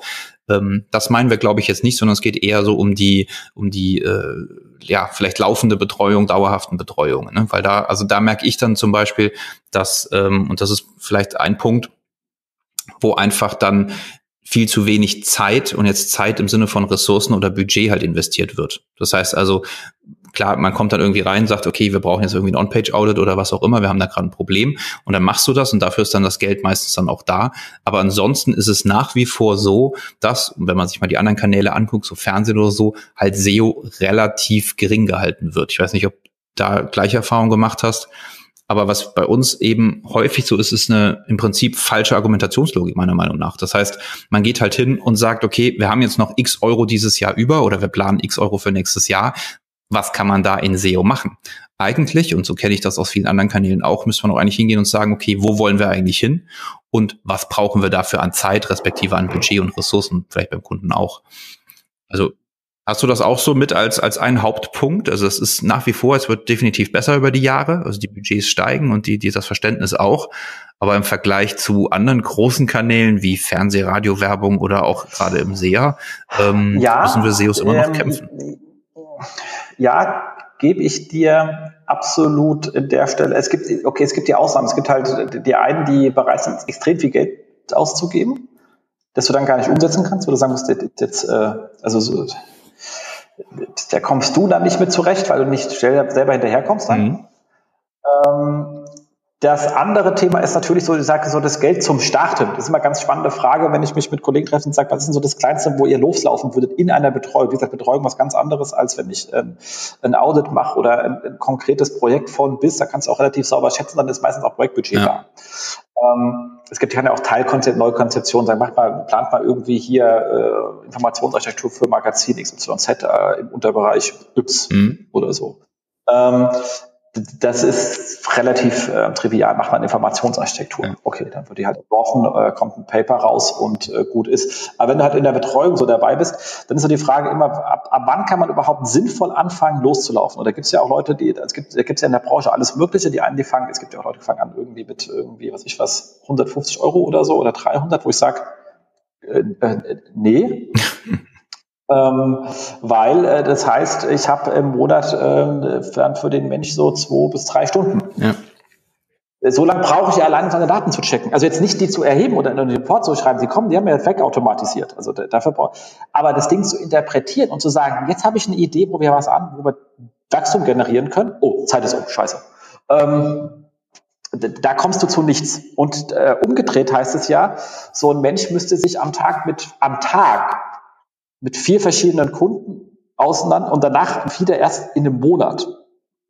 Ähm, ja, ich glaube, das, das ist immer mit anderen Geschäftsmodellen, allem drum und dran. Das kriegst du nicht gepasst. Das also das kriegst du nicht äh, geistig nicht hin. Das ist eh schon schlimm genug, wenn du irgendwie, also mir geht's ja, was mir geht, also wenn jetzt irgendwie Mitarbeiter A, wir reden über Kunde und, und der sagt, okay, was war jetzt hier noch das Geschäftsmodell, was war das Ziel und ähm, da kommst du, da gibt's Tage, wenn du mehr Rücksprachetermin hast, wo du dann einfach denkst, du erschießt dich einfach nur noch, weil dein Kopf so komplett wirre ist ja, am Ende. Ja, das ist, ist nichts anstrengender, als dann ständig zu switchen. Also ich, ich, glaube, das hat früher vielleicht mal ein bisschen funktioniert. Ich meine, es gab ja auch äh, auch ernsthafte Marktbegleiter, ähm, die, die auch günstig das Ganze gemacht haben. Aber mittlerweile hast du bei den relevanten Themenbereichen halt so einen Konkurrenzdruck dahinter, dass du da einfach, und das ist ja nichts Neues, ähm, in anderen Kanälen ja auch so, halt einfach ein bisschen Zeit investieren musst und das kostet halt einfach Geld. Also bin ich wirklich bei dir. Aber also mir geht's da eigentlich eher nicht um, um, die, um die Menge des Geldes. Also natürlich musst du einen gewissen Sockelbetrag haben, sowohl der sinnvoll ist und irgendwie nach oben macht's dann auch irgendwann vielleicht keinen Sinn mehr.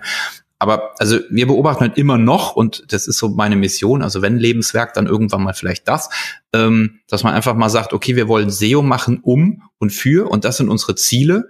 Und dafür, und dann ist eben den die Krux, berechnet man oder versucht zu, zu raten, ähm, wie viel Budget man bräuchte. Aber meistens läuft es ja so, dass man sagt, wir haben jetzt irgendwie x tausend Euro pro Monat, was kann man dafür tun? Und das ist meiner Meinung nach der falsche Ansatz, ähm, weil dann meistens dahinter steckt, und das ist meine Nummer zwei, dass es gar keine wirklichen Ziele gibt. Also das heißt, die wollen einfach, wenn man sagt, ich möchte SEO machen, ähm, und dann sich anschaut, warum hören irgendwann Projekte auf, weil es keine richtigen Ziele von vornherein gab. Also das ist häufig ein Punkt, wo dann auch bei uns das Telefon klingelt und sagt, ja, wir hätten gerne jetzt irgendwie SEO und dann fragt man ja mittlerweile so, okay, wann haben Sie schon mal SEO gemacht? Ja, aber das war irgendwie nicht so erfolgreich ähm, und so weiter und so fort. Und wenn man da mal ein bisschen nachbohrt, dann können dir die Ansprechpartner überhaupt keine Ziele definieren. Und wenn du keine Ziele hast, meiner Meinung nach, dann ist es ein bisschen fragwürdig, weil dann vielleicht ähm, der Dienstleister sagt, okay, ich habe jetzt Ziel X, sagen wir mal irgendwie, keine Ahnung, fünf Keywords auf Platz eins zu kriegen, ob das jetzt sinnvoll ist oder nicht. Und der Kunde hat vielleicht die Erwartung, dass jetzt irgendwie, ja, keine Ahnung, er 20 Prozent mehr, mehr Umsatz macht irgendwie, weil er jetzt halt ja auch in SEO investiert. Und wenn man darüber nicht spricht, dann kann es ja nur scheitern. Absolut. Nee, also da, da, da, da bin, also dieses, es gibt irgendwie einen Betrag, das schauen wir mal, der kann dann halt dummerweise passen oder nicht passen. Wie gesagt, der hat ja auch schon die Fälle, wo der einfach zu groß war. Ich sage, du, äh, so viel ist da nicht zu tun. Ja. Ähm, das, denn vielleicht investiert ihr es äh, wo in, in, in, in eine andere Geschichte. Also wo ich bei Budget eher an Themen komme, ist, ähm, wenn ich sage, ich sage mal, das, je nachdem, wie ein Unternehmen aufgestellt ist. Also es kann ist es so, dass zu dem Budget, was an die Agentur geht äh, oder an die Beratung, wen auch immer, oder an den Freelancer, halt ja nochmal ein Vielfaches dazukommt für die Arbeit, die die machen, weil wir machen Arbeit. Ja. Also das Doofe ist, wir sind jetzt nicht wie die Series, wir erledigen keine Arbeit, indem wir die Sachen ins Konto schreiben und den Traffic bringen. Und das war's. Sondern wer uns Geld gibt, der hat danach mehr Probleme als vorher. Ja, und das ist, das ist meiner Meinung nach auch dann gleich der dritte Punkt, dass, dass wir Arbeit machen. Exakt, genau. Und da ist dann das Thema, dass du dann sagst, okay, wir haben das und das zu machen, dann sagst du, oh, wir haben für das, das Technikbudget für dieses Jahr schon geclosed, das kriege ich gar nicht mehr rein. Und dann bist du, du sagst dir im März. Ähm, und da ist natürlich die Sache, wenn du halt so ein komplettes Audit machst, äh, um danach in eine Betreuung zu gehen, dann sage ich immer, Kinders, so, ich habe es immer in der Telekom ganz schön gesehen, da habe ich ja gesehen, was wie so aussieht und, und, und wie teuer halt in, innerhalb von so einem Großkonzern dann Releases oder Änderungen waren. Ja. Ich habe nimm Faktor 10 bis 20 nochmal oben drauf. So, und dann sage ich, das Geld muss ja euren Laden nicht verlassen. Wenn ihr eine eigene IT habt, dann wird es nur von der einen Abteilung in die andere geschoben, aber du musst halt irgendein Budget haben, äh, weil du kennst ja sicher die Probleme, dass viele sagen, ja, ich weiß, also so Klassiker, also schon seit zehn Jahren, ich krieg als SEO, keiner hört, keiner setzt meine Sachen um, meine Tickets bleiben immer liegen und meine allererste Frage ist, hast du die in das Ticketsystem eingestellt? Jopp. Hast du Budget dran gehängt? Wieso Budget? Die Technik ist doch da. Oder frag mal deine anderen Kollegen, wie die das machen. Mhm. Die machen deinen Budgetübertrag rüber in die Technik und dann passieren ihre Tickets. Ja. Ja, das ist, ich, ich, ich glaube, das ist viel Konzernlogik, aber spannenderweise gibt es das auch, also so mittelständische Unternehmen, da haben wir relativ viele Kunden von. Also egal ob, ob groß, klein, mittel, ähm, die haben ähnliche Probleme. Und, und also auch da, ich glaube auch, ne, weil du vorhin gesagt hast, lernen, ähm, die, die Leute, also die, als SEO-Consultant, als SEO-Manager musst du einfach lernen, dass dein Wissen und, und das, was du an Expertise hast und dann vielleicht siehst aus wo auch immer, aus der Website, aus den Daten oder wo auch immer, ähm, vielleicht nur 50 Prozent des Ganzen sind. Also um das auf die Straße zu kriegen, also sprich live zu kriegen, musst du halt dann kommunizieren, musst du managen. Und da gehört halt immer mehr dazu. Das ist ja auch viel komplexer geworden, halt mit den ganzen äh, IT-Dienstleistern oder mit der IT selber dann entsprechend zu sprechen. Und da fängst du halt auch an, irgendwie so Tricks zu entwickeln, wie du sagst, mit dem Budget oder du blockst dir halt schon mal irgendwelche, äh, ja, irgendwelche Sprint-Epics, wo du mal sagst, okay, da kommen wir auf jeden Fall rein, packst irgendwas rein, was keiner versteht und änderst es dann nochmal zwei Tage vorher, weil du weißt, okay, dann, dann brauchen wir das jetzt akut. Ähm, also da haben wir auch schon die wildesten Sachen äh, erlebt. Aber ganz, ganz wichtig, ja. Also Arbeit entsteht halt durch SEO und wird nicht erst Genau, und gerade beim Mittelstand, also da haben ja auch mittelständische Kunden. Wenn sie sagen, hier, ähm, das ist ja dann doch schon äh, bei Ihnen, okay, aber wenn Sie Ex und die haben oft externe Dienstleister, sagt, also ihr werdet in, noch in, in, in einiges davon nochmal ähm, für euren IT-Dienstleister ja. brauchen. Ja weil der Arbeit bekommt. So, und dann ist die Frage, ähm, also was wir immer versuchen abzufragen, ist eigentlich überhaupt, wie die Ressourcenlage, also überhaupt oder die Ressourcenbefähigkeit aussieht. Also haben die denn Leute, die Content erstellen Ganz können? Wichtig, oder haben die gar keine? Ja. Also es gibt viele, die haben einfach keine. Da hat irgendwann jemand mal die Webseite online gestellt und irgendwie kam da Text hin und keiner weiß mehr warum. Ja.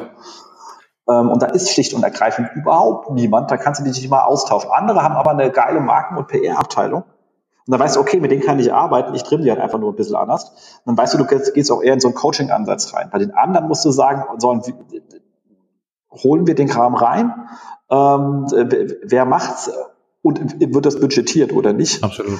Ähm, aber das sind die Fragen, die man da im Vorfeld ähm, einfach fragen muss. Und gleich ist der Technik. Könnt ihr selber First Level Support machen? Es gibt ja welche, die können nicht mal First, also die, die wissen nicht mal, welche Haken sie setzen müssen ähm, oder dürfen es auch nicht laut Vertrag. Da gibt es ja die absurdesten Kombinationen.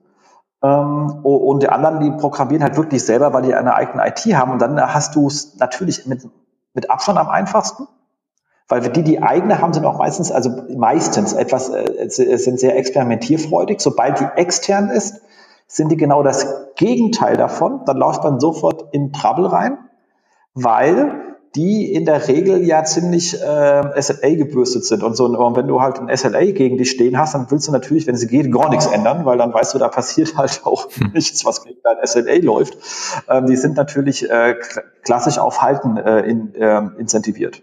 Ja.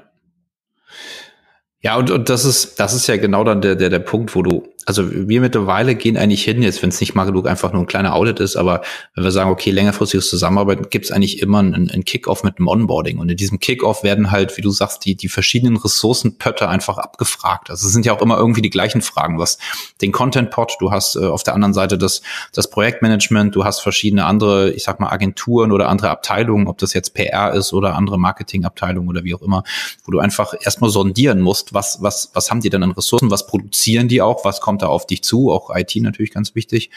Und dann macht eigentlich auch erst so eine, so eine Budgetgeschichte Sinn, ja. Also das, das sind halt diese ganzen Dinge, die vorher irgendwie passieren müssen, wo wir dann auch immer sagen, okay, wir können Ihnen nicht sagen, was das kostet, weil es kommt ganz drauf an, wie viel Sie auch machen können. Und meine, wir, sind jetzt auch ein bisschen mehr in Richtung 360 Grad aufgestellt mit, mit eigenen Entwicklern und, und kannst ja selber machen. Aber so als klassische SEO-Agentur, als Performance-Agentur musst du halt wahnsinnig gut kommunizieren mittlerweile. Weil sonst haut Sonst fliegt ja dieses Projekt danach um. Weil was, was ist denn das Schlimme dran? Man könnte ja jetzt hingehen und sagen, ja gut, ich meine, dann habe ich jetzt hier in Jira 25.000 Tickets reingetickert und die werden halt nicht abgearbeitet. Das Problem ist aber, dass man ein halbes Jahr später, wenn der Vertrag halt ausläuft, dann keinen Job mehr hat als SEO, weil der Kunde sagt, ja, pff, ich muss ja jetzt erstmal gucken, dass ich meine 25.000 Tickets hier mit meiner IT durchkrieg. Bist zu teuer, um einfach nur zu monitoren. Also es ist so ein bisschen äh, Lebenserhaltung eines SEOs auch, dass man da einfach schaut, äh, entsprechend gut zu kommunizieren. Absolut. Und ähm, ich meine, auch da, ich meine, das gibt's halt auch, da sieht man natürlich aber auch von der SEO-Seite auf komisch Sachen. Man, man ist ja oft nicht der Erste, der da ist und dann kriegt man so alte Tickets, die da rumgondeln und da steht dann drin, ihr habt hier 300.000, 3, 3 und 2er, mach mal, mach mal ja, weg. Total. Aber das ist, das ist ja der, das ist ja der, Okay, welche? Das ist ja der nächste Punkt, warum SEO-Projekte scheitern, muss man einfach sagen, wegen Inkompetenz. Also es gibt ja, es gibt ja, ja. die böswillige Inkompetenz, also die Abzocker, die gibt's auch noch auf dem SEO-Markt, kriege ich, krieg ich immer Krätze. Aber es gibt natürlich auch einfach, ich sag mal, unfreiwillige Inkompetenz, also wo es Leute halt nicht besser wissen. Und das sieht man Gott sei Dank weniger in, in spezialisierten Agenturen, aber der Kunde wählt halt manchmal einfach auch den falschen Agenturtyp. Auch da wieder nicht, nicht, nicht willentlich, aber wenn du halt so eine, ich sag mal, äh, eher werbelastige Werbeagentur hast oder, oder irgendwie vielleicht eine reine Technikagentur, natürlich sitzt da auch jemand, der denkt, er könnte SEO und ich glaube, der meint das auch wirklich so. Ähm, wenn der aber halt irgendwie was wir zum Beispiel relativ häufig haben, weil wir es vorhin drüber hatten, Rel Next Pref nicht oben in den Head sondern einfach unten in die paginierten Links reinsetzt, so wie Rel gleich No Follow unten in Links, dann ist das halt für ein Popo. Und das sieht halt keiner. Und das ist dann in genau diese Inkompetenz, warum halt so SEO-Projekte scheitern. Ne? Oder anderes schönes Beispiel aus der Praxis, hast du eine, eine Suche, Technikagentur hat das umgesetzt, eine interne Seitensuche mit unten entsprechend ähm, äh, beliebte Suchbegriffe. So, was passiert, wenn du da draufklickst und was passiert, wenn der Crawler draufklickt? Der kommt dann auf die Suchseite mit entsprechend nochmal drei weiteren Vorschlägen. Und dann geht das halt so rekursiv schön weiter runter. Und dann hast du mal ruckzuck halt von einer kleinen Domain, die vielleicht nur 2000, 4000 URLs hat, hast du halt dann drei Tage später, hat mich selbst überrascht, halt auf mal drei Millionen URLs. Ja, und damit, damit hast du die Seite halt mal für locker mal ein Dreivierteljahr abgeschossen, weil halt der Panda vorbeikommt. Und das ist halt die Inkompetenz, die ich meine, warum halt SEO-Projekte scheitern, weil danach bist du jetzt erstmal beschäftigt, mit den ganzen Kram wieder aus dem Index rauszukriegen. Und äh, optimierst ja nicht, sondern versuchst erstmal zu retten. Absolut. Und deswegen, also Obacht bei der, bei der, bei der Dienstleisterwahl natürlich. Ähm, aber meiner Meinung nach ist es am seltensten eigentlich die, die, die wirkliche Abzocke, sondern es ist, äh, ja, vermeintliche Kompetenz, die aber halt in dem bestimmten Bereich halt dann die Inkompetenz leider ist. Ja, ja definitiv. Also das, das ist richtig, aber wie gesagt, was ich halt auch echt ärgerlich finde, ist, wenn du siehst, da haben Leute halt irgendwie einen Screaming Frog drüber gelegt und geben dann halt dann einfach an die Technik als Ticket sozusagen die Listen. Guck hier, äh, so viele intern verlinkte 301er, verlinkt mal direkt. Excel direkt. Ja. Und wo ich sage, das ist, äh, den Screening-Frog hätte der arme Techniker wahrscheinlich noch selber anschmeißen können, wenn er wüsste, dass es so Tool ist und diese Liste rausbekommen. Die Frage ist, woher kommen die denn? Also ich meine, du hast natürlich eine linkgebende und äh, eine Seite, eine Redirect und, und das Link-Ziel. Also ja, das, das siehst du. Aber die Frage ist doch, gibt es Muster? Und das Schönste ist doch, oft sind so Dinge ja irgendwo der Navi drin. Und da gibt es einen Grund, der 100.000 davon macht.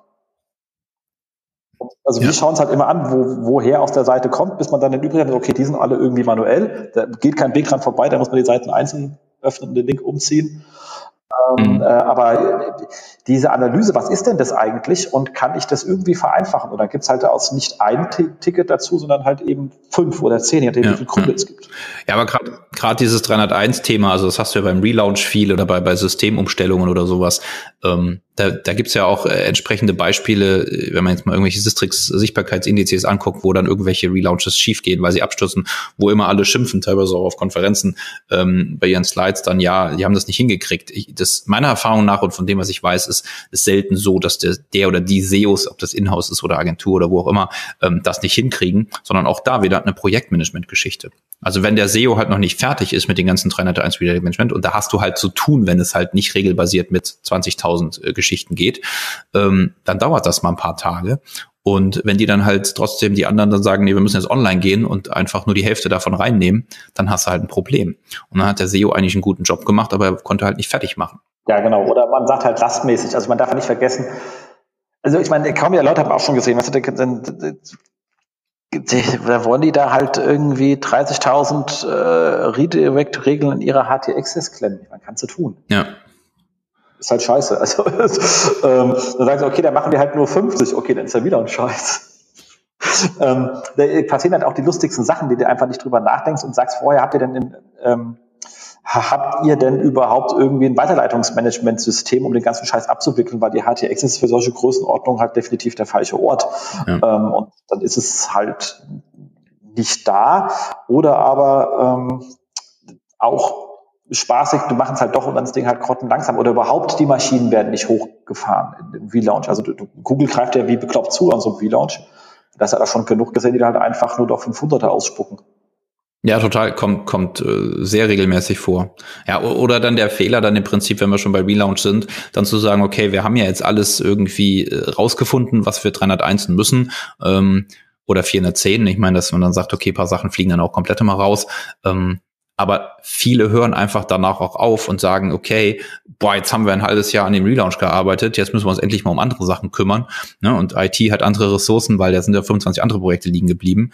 Ähm, und der SEO kommt danach, wenn er, wenn es ein guter ist und sagt, okay, ich monitor das Ganze jetzt über, weiß ich nicht, ein 404 Tracking über, über Google Analytics oder sonst wie, die Logfiles.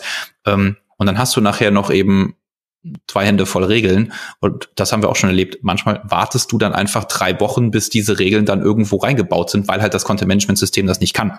Ja, also das ist halt dann doch die, die HTXS oder im Nginx dann halt in der Config. Und dann kann dir so eine Seite auch nach dem Relaunch mal abrauschen oder zumindest einzelne Bereiche, weil halt einfach was fehlt. Ne? Ist ja auch häufig so, dass Google dann, wenn sie schon den Relaunch erkennen, äh, uralte URLs von dem Vorvor-Relaunch auf einmal nochmal rausholen, die du dann halt auch wieder redirecten musst, von denen du gar keine Ahnung hattest, wenn du eine neue Agentur bist.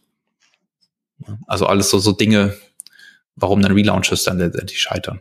Genau, aber da hast du gesagt, also einfach, gleich mal zurück zu deiner Liste, weil ich finde es ganz spannend, bei den Dienstleistern, was kann zum Problem führen, ist halt einfach Unerfahrenheit oder Inkompetenz, was natürlich wirklich das Problem ist bei ähm, nicht, äh, also Agenturen, die noch 15.000 andere Sachen machen oder Unternehmen, die noch 15.000 andere Sachen machen. Ich meine, du weißt, mittlerweile schreibt sich auch jeder Depp den Kram. Ich meine, das geht nicht nur uns so, es geht ja wahrscheinlich den Leuten, die sehen, Social Media ist auch ähnlich. Ähm, ist halt einfach kein geschützter Begriff. Ja, und dann ist die Frage, oft ist dann halt einer, der es kann und der Rest dann halt nicht und dann irgendwie da die Sachen hingeschmissen. Das ist ja auch legitim. Also ich meine, die ganzen Text, Textagenturen ärgern sich ja wahrscheinlich auch wie Bolle, ähm, dass auf einmal irgendwie vor ein paar Jahren die SEOs kamen und gesagt haben, oh, wir haben ja was Neues, Content Marketing, wir schreiben jetzt Text und vermarkten die. Ähm, und da ist bis heute, glaube ich, noch einiges, wo man hätte mal bei einer Textredaktionsagentur gucken können oder fragen können, um es gleich besser machen zu können. Also der, der SEO in seinem natürlichen Gehabe hat ja immer so den, die, die, die leichte Überheblichkeit, dann auch alles äh, neu erfinden zu können und zu müssen. Ähm, Insofern, ich glaube, dass das wirklich meistens dieses Inkompetenz und Unerfahrenheit einfach eine Frage der, der falschen Auswahl oder der, der vielleicht nicht glücklichen Auswahl ist.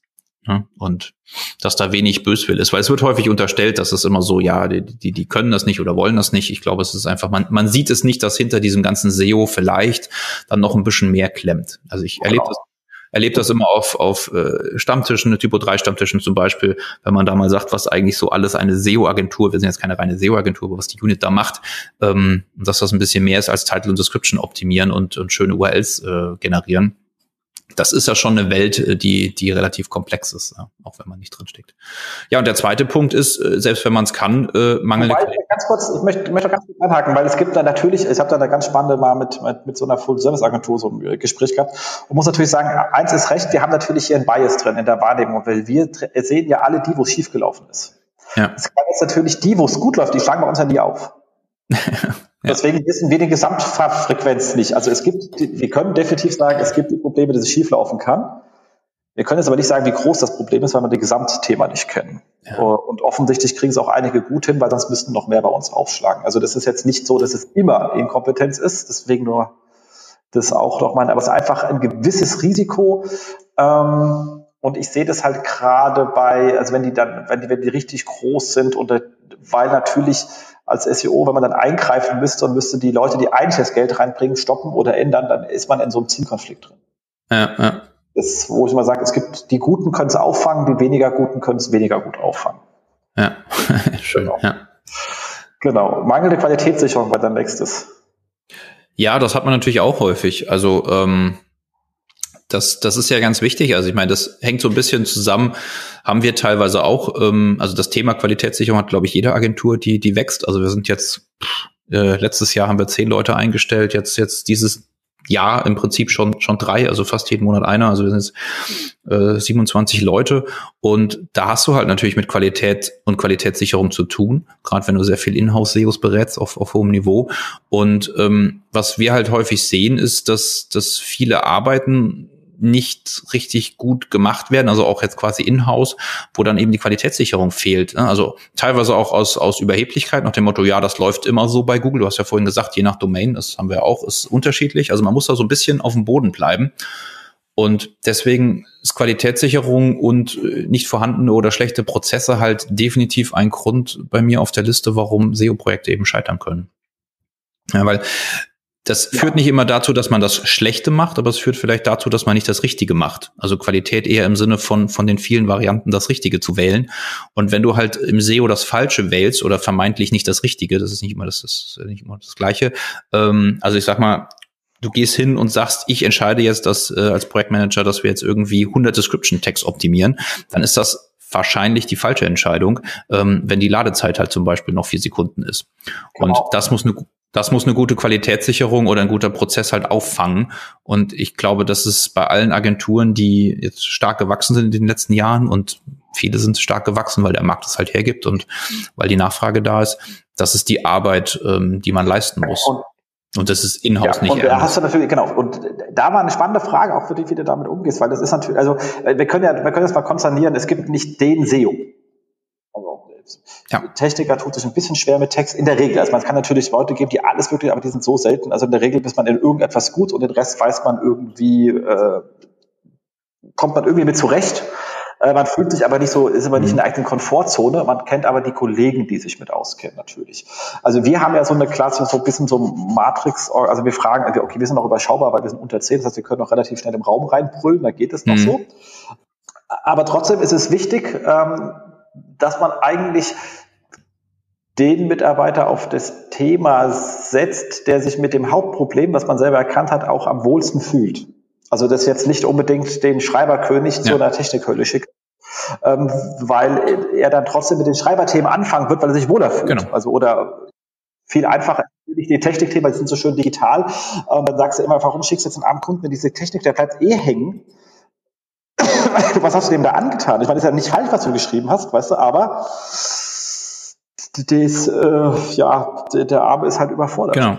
Ja, und das ist, das ist halt ein Thema der Qualitätssicherung, genau. Oder, oder vielleicht auch der Prozesse dann. Ne? Also, weil du hast ja verschiedene, verschiedene Dinge. Also, auch wenn, wenn ein Consultant irgendwie seit zwei Jahren auf dem, auf dem Kunden sitzt, dann tut es einfach gut. Auch das ist Qualitätssicherung, wenn regelmäßig jemand anderes auch mal reinguckt, ja. Und wenn er dann nur sagt, nee, kann ich nicht umsetzen, geht nicht, äh, hängt schon in Jira oder was auch immer, aber dass dann einfach jemand nochmal drauf guckt und die Qualität der Beratung eben hochhält, ja. Oder dass man hingeht und was wir dann auch regelmäßig machen, eben dann auch sich Zwischenziele setzt. Also das dann sozusagen, wo will ich eigentlich hin? Klar, seine Jahresziele, aber dass man halt auch Zwischenziele dann hat für, für sich. Das muss ja gar nicht mit Kunden kommuniziert werden. Und da entsprechend dann die Prozesse danach priorisiert. Also dass ich sage, okay, mein Ziel ist jetzt eben halt die Ladezeit runterzubekommen und dann hilft es nicht, wenn ich Descriptions irgendwie mache. Und die Ladezeit muss ich, weil warum auch immer optimieren. Ähm, und das sind diese ganzen Zyklen, ähm, die, und da bist du wieder bei der Größe, die halt man als Freelancer so für größere Projekte halt mittlerweile gar nicht mehr abbilden kann, weil du so viel unterschiedliche Qualifizierungen auch brauchst im SEO. Du hast den Technik-SEO, du hast den Content-SEO, du hast dann, sag ich mal, eher den kommunikativen SEO-Projektmanager, der aber auch trotzdem SEO verstehen muss. Ähm, das sind einfach komplett verschiedene Paar Schuhe mittlerweile. Und ähm, gut, deswegen macht der Job ja auch so einen Spaß. Aber man muss halt genau. halt gucken, dass man hinterherkommt. Exakt. Und da ist halt auch mal das Thema, wo man sagt, man braucht so eine Mindest, Mindestbudgetgröße, weil das Thema, ich bin jetzt seit sechs Monaten am Kunden, haben wir auch so, also wir versuchen so alle sechs Monate mal einen Kunden zu nehmen und mal zu besprechen, so mit ein paar mehr Leuten. Hm. Einfach neue Ideen zu bekommen oder zu sagen, habe man sich verrannt. Und dieses Spiegeln, wenn ich mit drei Leuten hinsetze, eine Stunde über einen Kunden, gehen halt schon wieder drei Stunden weg. Also das ja, geht ja relativ schnell, sobald mehrere Leute zusammensetzen. Aber es macht manchmal Sinn einfach, damit man mehr ähm, ähm, Ideen bekommt. Und wenn man da auf Kante budgetiert ist, dann kommt man dazu halt einfach nicht. Ja, und, und das ist dann aber auch wieder ein Punkt, äh, auch wieder da die Qualitätssicherung quasi schon in der Kundenannahme oder Budgetvergabe. Das heißt, wenn du halt siehst, okay, das ist ein Projekt, wo wir fünf, sechs, sieben verschiedene Baustellen haben, die ich nur mit einem Team von zwei, drei Leuten, vielleicht noch der Webanalyst dazu, der halt entsprechend die Daten liefert für die SEOs und dann auch noch der Konzepter, der halt viel auch noch die Seitenstruktur ummodelliert oder, oder einzelne Call to Actions baut, ähm, dann hast du einfach ein Team von vier, fünf Leuten damit dran und du weißt, da kommst du dann halt auch mit zwei, drei Personentagen im Monat Monat halt nicht hin. Ja? Und das ist ganz, ganz wichtig und das ist für mich auch Qualitätssicherung und Prozessmanagement, dass du vorher halt schon lernst, welche, welche Projektkunden, welche Ressourcen brauchst du auch, ähm, um einen Kunden gut und hilfreich bedienen zu können. Absolut. Ja, und das ist das Schwierige auch an dem Job, also ohne Frage. Ähm, aber auch da wird man ja immer besser entsprechen. Ne? Auch da durch, durch Falscheinschätzungen muss man da auch selbst reflektiert hingehen und sagen, okay, wie, wie kann man das jetzt irgendwie, was war da die falsche Einschätzung? Warum haben wir vielleicht in unserem Onboarding den Kunden die drei falschen Fragen gestellt oder die drei richtigen nicht? Und so optimierst du ja dann auch quasi wiederum deine Prozesse und deine Qualität. Exakt. Genau. Das hast du noch hier zu wenig Zeit investiert. Ja, gerade am Anfang, also wenn, wenn der Dienstleister, also entweder jetzt der Inhouse-SEO oder die Agentur oder wer auch immer, zu wenig Zeit investiert am Anfang. Es ist eine Beobachtung, ähm, du hast jetzt halt irgendwie deine X-Personentage meistens ähm, und dann hängst du dran und sagst so, gerade am Anfang gibt's ja meistens mehr zu tun als die, weiß ich nicht, drei, vier, fünf, sechs, sieben, zehn Tage. Ähm, und wenn man dann zu wenig Zeit investiert, dann kommst du dahin, dass das Projekt nicht losgeht richtig. Und dann ja, bevor der Flieger quasi abgehoben ist, stürzt er dann irgendwie den Wall runter und ähm, deswegen zu wenig Zeit investiert am Anfang. Absolut, deswegen sind wir mal ganz froh, dass wir sagen, wir machen hier so ein kleines Onboarding-Projekt. Ja, ja. ja, das. Auch weil wir einfach mal beim Kunden auch aufschlagen müssen, um von ihm etwas sind wir ganz verwirrt, sage ich, will von ja wissen. Also auch wieder, jetzt sind wir wieder bei den Fragen. Also wir müssen den Kunden ja verstehen. Also dieses Thema, ihr kommt jetzt danach wird alles besser, ist halt nicht. Ich muss halt verstehen, was sie wollen und äh, was ihr Geschäftssinn ist, wo sie was verdienen, wo sie nicht genau. verdienen, wie ihr Vertrieb oder wie Ihr Service funktioniert. Wie ist Ihr Markt? Was ist das Tolle an Ihren Produkten? Warum sollten Sie und nicht andere da vorne stehen? Also das sind die ganzen Fragen, die man stellen muss. Und was, was da halt auch gleich dann dazu kommt, ist, dass man dann halt in der Zeit halt auch gleich auf Quick Wins achtet. Also das ist so genau. der Punkt, ich meine, kann man jetzt sagen, okay, pff, äh, ist doch egal. Aber das ist einfach wichtig, um, um am Anfang loszukommen und zu zeigen, hey, schau mal, weil das ja auch intern teilweise wichtig ist für den Kunden. Ja? Ich meine, du wirst dann engagiert von einem, von einem, ja, von einer Marketingabteilung, die muss ihre Budgets ja auch rechtfertigen oder dann auch das. Und wenn man dann gleich sagen kann, schaut mal, das hat jetzt nicht zwei Jahre gedauert, bis das SEO wirkt, sondern irgendwie nach zwei, drei Monaten haben wir hier schon Effekte. Diese Quickwins sollte man am Anfang nehmen oder anders formuliert, wenn man zu wenig Zeit investiert am Anfang und keine Quickwins mitnimmt, dann hat man unnötig schweren Start und im schlimmsten Fall kann das Projekt dann echt scheitern. Genau, wobei man natürlich klar sagen muss, es ist nicht das, es gibt nicht den Quick-Win, weil es auch ja. das unterscheidet sich bei jedem Kunden, deswegen aber halt auch dieser Vortermin, wo man halt immer, oder wenn man zumindest telefonisch mit einem längeren Gespräch hinkriegt, wo wir auch wirklich abfragen, was könnt und was dürft ihr aktuell alleine? Weil ja. das sind dann die Quick-Wins. Da kann man sagen, okay, die können alleine nur die Descriptions, bisschen mehr ist es, dann mache ich den Scheiß halt. Also, äh, weil alles andere hängt wieder im Schierer, muss diskutiert werden, etc., dann sage ich, alles, was wir können, haben wir getan und damit kriegt man trotzdem schon irgendetwas hin und ich kann eine Wirksamkeit nachweisen. Ähm, und das ist für mich auch mal eins der wichtigsten Sachen. Also, was kann man alleine machen mit den Leuten, die man gerade äh, zusammen ist? Also mein, mein, mein liebster Quick-Win, äh, weil du sagst, es gibt ja nicht über den gleichen, das stimmt. Ich gucke aber mittlerweile, seit jetzt schon ein paar Jahre her, ähm, großer Verlag hat uns angerufen hat gesagt, so wir ranken gar nicht. Irgendwie, das funktioniert alles gar nicht, nur ein paar URLs sind indexiert und irgendwie haben wir keinen Traffic und sehr komisch. Und dann haben wir ein, äh, äh, ja, weiß ich nicht, ein paar Dutzend Tage quasi für ein Audit bekommen äh, mit, mit verschiedenen anderen Geschichten, weil wir gesagt haben, oh, da waren ja schon Leute dran und so. Und das erste, was ich mache, so nach zwei Minuten, ähm, tatsächlich äh, guck mir die Robots.txt an und sehe halt ein Disallow auf alles und denk so, okay, das, äh, das ist mal ein Quick-Win. Ja, dann habe ich kurz mich dabei erwischt, äh, zu überlegen, ob wir jetzt noch die paar Tage erst machen sollen, aber ich habe dann äh, zum Telefonhörer gegriffen und habe gesagt, du, da ist äh, ein Problem und zwar, das ist relativ simpel, mach mal.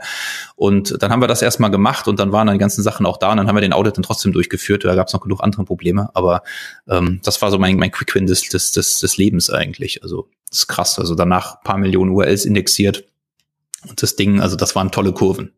Genau, nee, aber deswegen hier auch, ich habe einmal Schulter, also gerade, also da sind wir jetzt wieder nicht bei Betreuen, sondern Projekt oder Audit, was ja oft manchmal auch der Einstieg halt in die Betreuung ist. Aber wenn man so ein Audit ja. macht und man hat da halt irgendwie seine, weiß ich was, äh, zehn Tage, 20, fünf, je nachdem wie groß das Ding ist, es schwankt halt sehr stark von der Komplexität ja. der, der, der Seite genau. und der Fragestellung, die dran sind. Ähm, dann ist es ja nicht nach, also bei so zehn Tagen, nach zehn Tagen fertig, sondern eher so nach 20 bis 30, weil man arbeitet besser, es, es dauert ja, hm, rück, so. Und wenn wir da irgendwas sehen, was genauso bekloppt ist, was ja immer mal passiert, letztens hat man irgendwie so ein riesen äh, ähm, Archiv entdeckt und gesagt, mach einfach weg. Ja. Bei Sena Analytics, da ist kein Sau, weder über SEO noch so, also da ist einfach keiner, es erzeugt aber 80 Prozent einer ganzen URL, also da brauche ich jetzt nicht drüber zu reden, ganz im Ernst, Kinders, mach's weg. Ja. Schreibe ich dann auch schon so zwischendrin immer rüber mit einer Begründung etc. pp. Auch schon allein deswegen, dass man nicht so schweigend wirkt. Weißt du, nach dem Motto, oh, jetzt habe ich den Auftrag und das höre ich von den ja. jetzt kommen die in sechs Wochen angefahren und dann kriege ich hier ähm, ein Slide-Gewitter. Ähm, genau, die krasse Präsentation nach, nach drei Wochen Stille, ja. Ja, das, das kenne ich. Also was, was wir jetzt relativ viel haben, und das ist, glaube ich, auch was, was, was eben dann die Projektzusammenarbeit fördert und das Verständnis, ähm, dadurch, dass es ja immer mehr äh, SEOs gibt, die in-house arbeiten und, und damit ja auch dann sozusagen so die Standardsachen idealerweise alle abdecken, ähm, ist es gar nicht mehr so, dass man jetzt so unbedingt, also ist immer noch anteilsmäßig viel, aber unbedingt äh, so so eine äh, Dauerbetreuung dann hat, sondern du kommst halt rein, um bestimmte Projektteile zu machen. Also du machst ein On-Page-Audit, Ladezeit-Audit, irgendwie eine interne Verlinkungsanalyse oder sowas. Also äh, gehst sozusagen nochmal die letzten 20, 30 Prozent dann mit denen. Ähm, und das ist sehr spannend, weil das, weil das eben so projektbezogen ist und du damit dann das, was du sagst, diese Kommunikation, die sich sonst so schleppt, ähm, sehr, sehr staccato-mäßig zwischendurch ist. Also das finde ich, finde ich sehr spannend, auch quasi, wenn du keine Dauerbetreuung im Prinzip hast. Genau, wobei das sind sowieso meine liebsten Kunden, wobei man die auch viel in der Dauerbetreuung haben, wobei wir da einfach sagen sind, ähm, da reden wir halt einfach eher nicht von einem Monats, also ich mag so viel lieber, ähm, sondern von ja. ähm, was, was glauben wir dieses Jahr zu verbrauchen und dann gibt es zwei Monate Stille und dann zwei Monate Vollgas, je nachdem, wie es bei Ihnen halt auch ist. Ähm, und am Ende ja. kommst du irgendwo raus und wenn du es dann halt nicht verbraucht hast, dann sage ich halt, du hast es halt geschenkt. Also ich meine, wenn ich halt nicht gearbeitet habe, dann brauchst du halt auch kein Geld. Aber es ist halt so, in dem Monat ist halt schwer zu schätzen. Da sagt er, also ich guck, da hast du das Klassiker, du, ich habe hier irgendwie, ähm, schmeiß über den Tisch und ähm, wenn du es dann halt nicht brauchst, dann gibt's halt auch, also keine Rechnung und dann macht es, weil das Schätzen, wenn du genau weißt, das Geld ist dann auch weg, ist halt dann auch für jede, dann verbringst du Tage mit diskutieren, wo ich sage, da hätte man schon längst arbeiten können, Kinder. Also lass uns auch den Vertrag einfacher gestalten.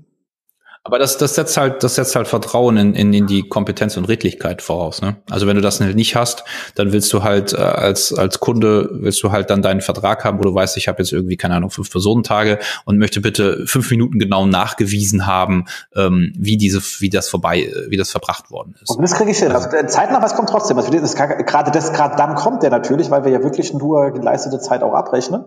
Ach, okay. Äh, und zwar fünf, äh, allerdings nicht fünf Minuten, sondern 15 Minuten genau. Mhm. Ähm, und äh, der, der kommt, aber du musst halt eben, du kriegst halt nicht gesagt, du hast jetzt hier irgendwie 60 Tage und dann musst du jetzt auch die 60 Tage abrufen, ansonsten berechnen wir den Rest, weil, weil du es halt so bestellt hast, sondern was halt eben, es verfällt halt, halt einfach. Ja, ja, ja. Ähm, am Ende. Ja, gut, das.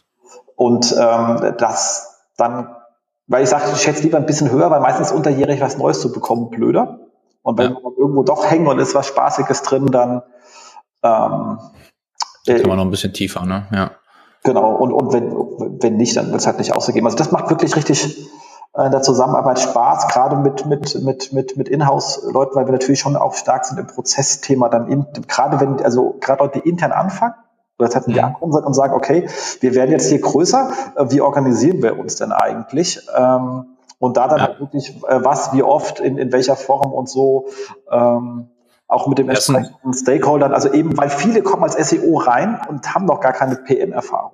Weil die halt ja. vorher bei einer Agentur waren. Das sind dann wirklich gute SEOs. Aber es fehlen dann da und sollen auf einmal sich mit 10.000 Leuten abstimmen. Ähm, und dann ist natürlich gut, wenn du reinkommen kannst und sagst, komm, haben wir alles schon zehnmal durch. ähm, Total. Ja, macht ja Sinn. Also da, da bist du halt voll in dem Enabling-Thema drin genau. und bist ja mehr Prozess und und äh, ja Qualitätsberatung und Sicherung und Kommunikationsberatung als SEO-Agentur in ja. dem Fall. Ne? Ja. Exakt, aber das macht wirklich auch Spaß. Also das ist halt wesentlich angenehmer als ähm, Kunden, wo halt kein Verständnis, weil da kommt es halt nicht weiter. Also wie, wenn die Leute das nicht haben, dann sag mal, wen, wen, wen deuten wir denn hier aus? Also bei uns das ganze Thema Wissenstransfer ist auch riesengroß. Also weil ich wir ja, wirklich, ja. Du, äh, wie gesagt, wir machen Arbeit und wenn vor Ort keiner ist, der den Kram durchkämpft und aufpasst, dass die Tickets nicht wieder rausfliegen, dann kommst du einfach auch von alleine von außen. Aber ich muss sagen, ich habe auch, ich habe auch Spaß dran, aber das ist so mein mein SEO-missionarischer Gedanke. Ähm, ich habe auch Spaß dran an an Projektpartnern oder Kunden, die eher nicht so begeistert oder überzeugt sind von SEO. Also entweder weil sie es noch nie waren oder weil sie halt schon zwei, dreimal böse auf die Schnauze geflogen sind. Entweder äh, absichtlich oder unabsichtlich. Ähm, also von Agenturseite jetzt.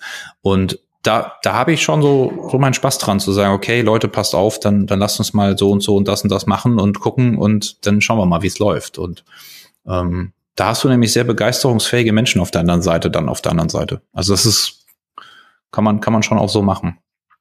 Aber, aber zurück zu unseren, äh, genau. wenn wir schon quasi äh, vielleicht bei, bei Kunden sind, also was, äh, weil SEO-Projekte oder SEO-Betreuung ja auch schief laufen auf Kundenseite.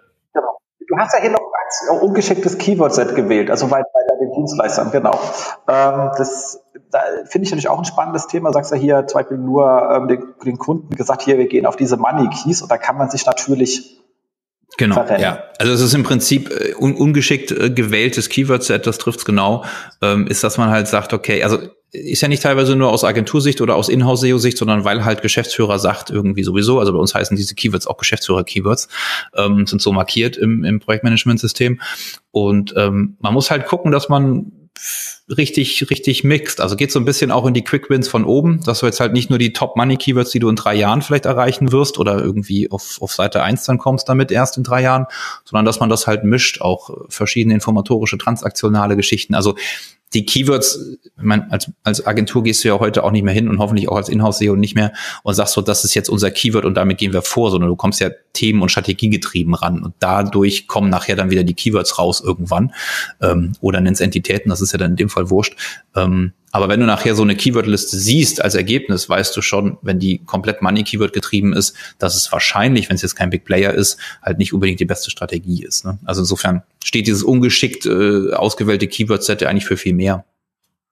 Genau, ich versuche immer zu sagen, äh, also ich bin ja schon seit, oh Gott, ich sage das ja schon seit ewig, ich habe auch in der Telekom schon, also wirklich seitdem ich da in dem Job bin, gesagt, wir vergessen Keywords im Reporting oder in der Zieldefinition, sondern Ziele sind XYZ mehr Traffic oder aber wenn ich ein konversionsgetriebenes Geschäft habe, halt ähm, äh, äh, Leads oder Umsatz oder whatever, also harte KPIs. Ja.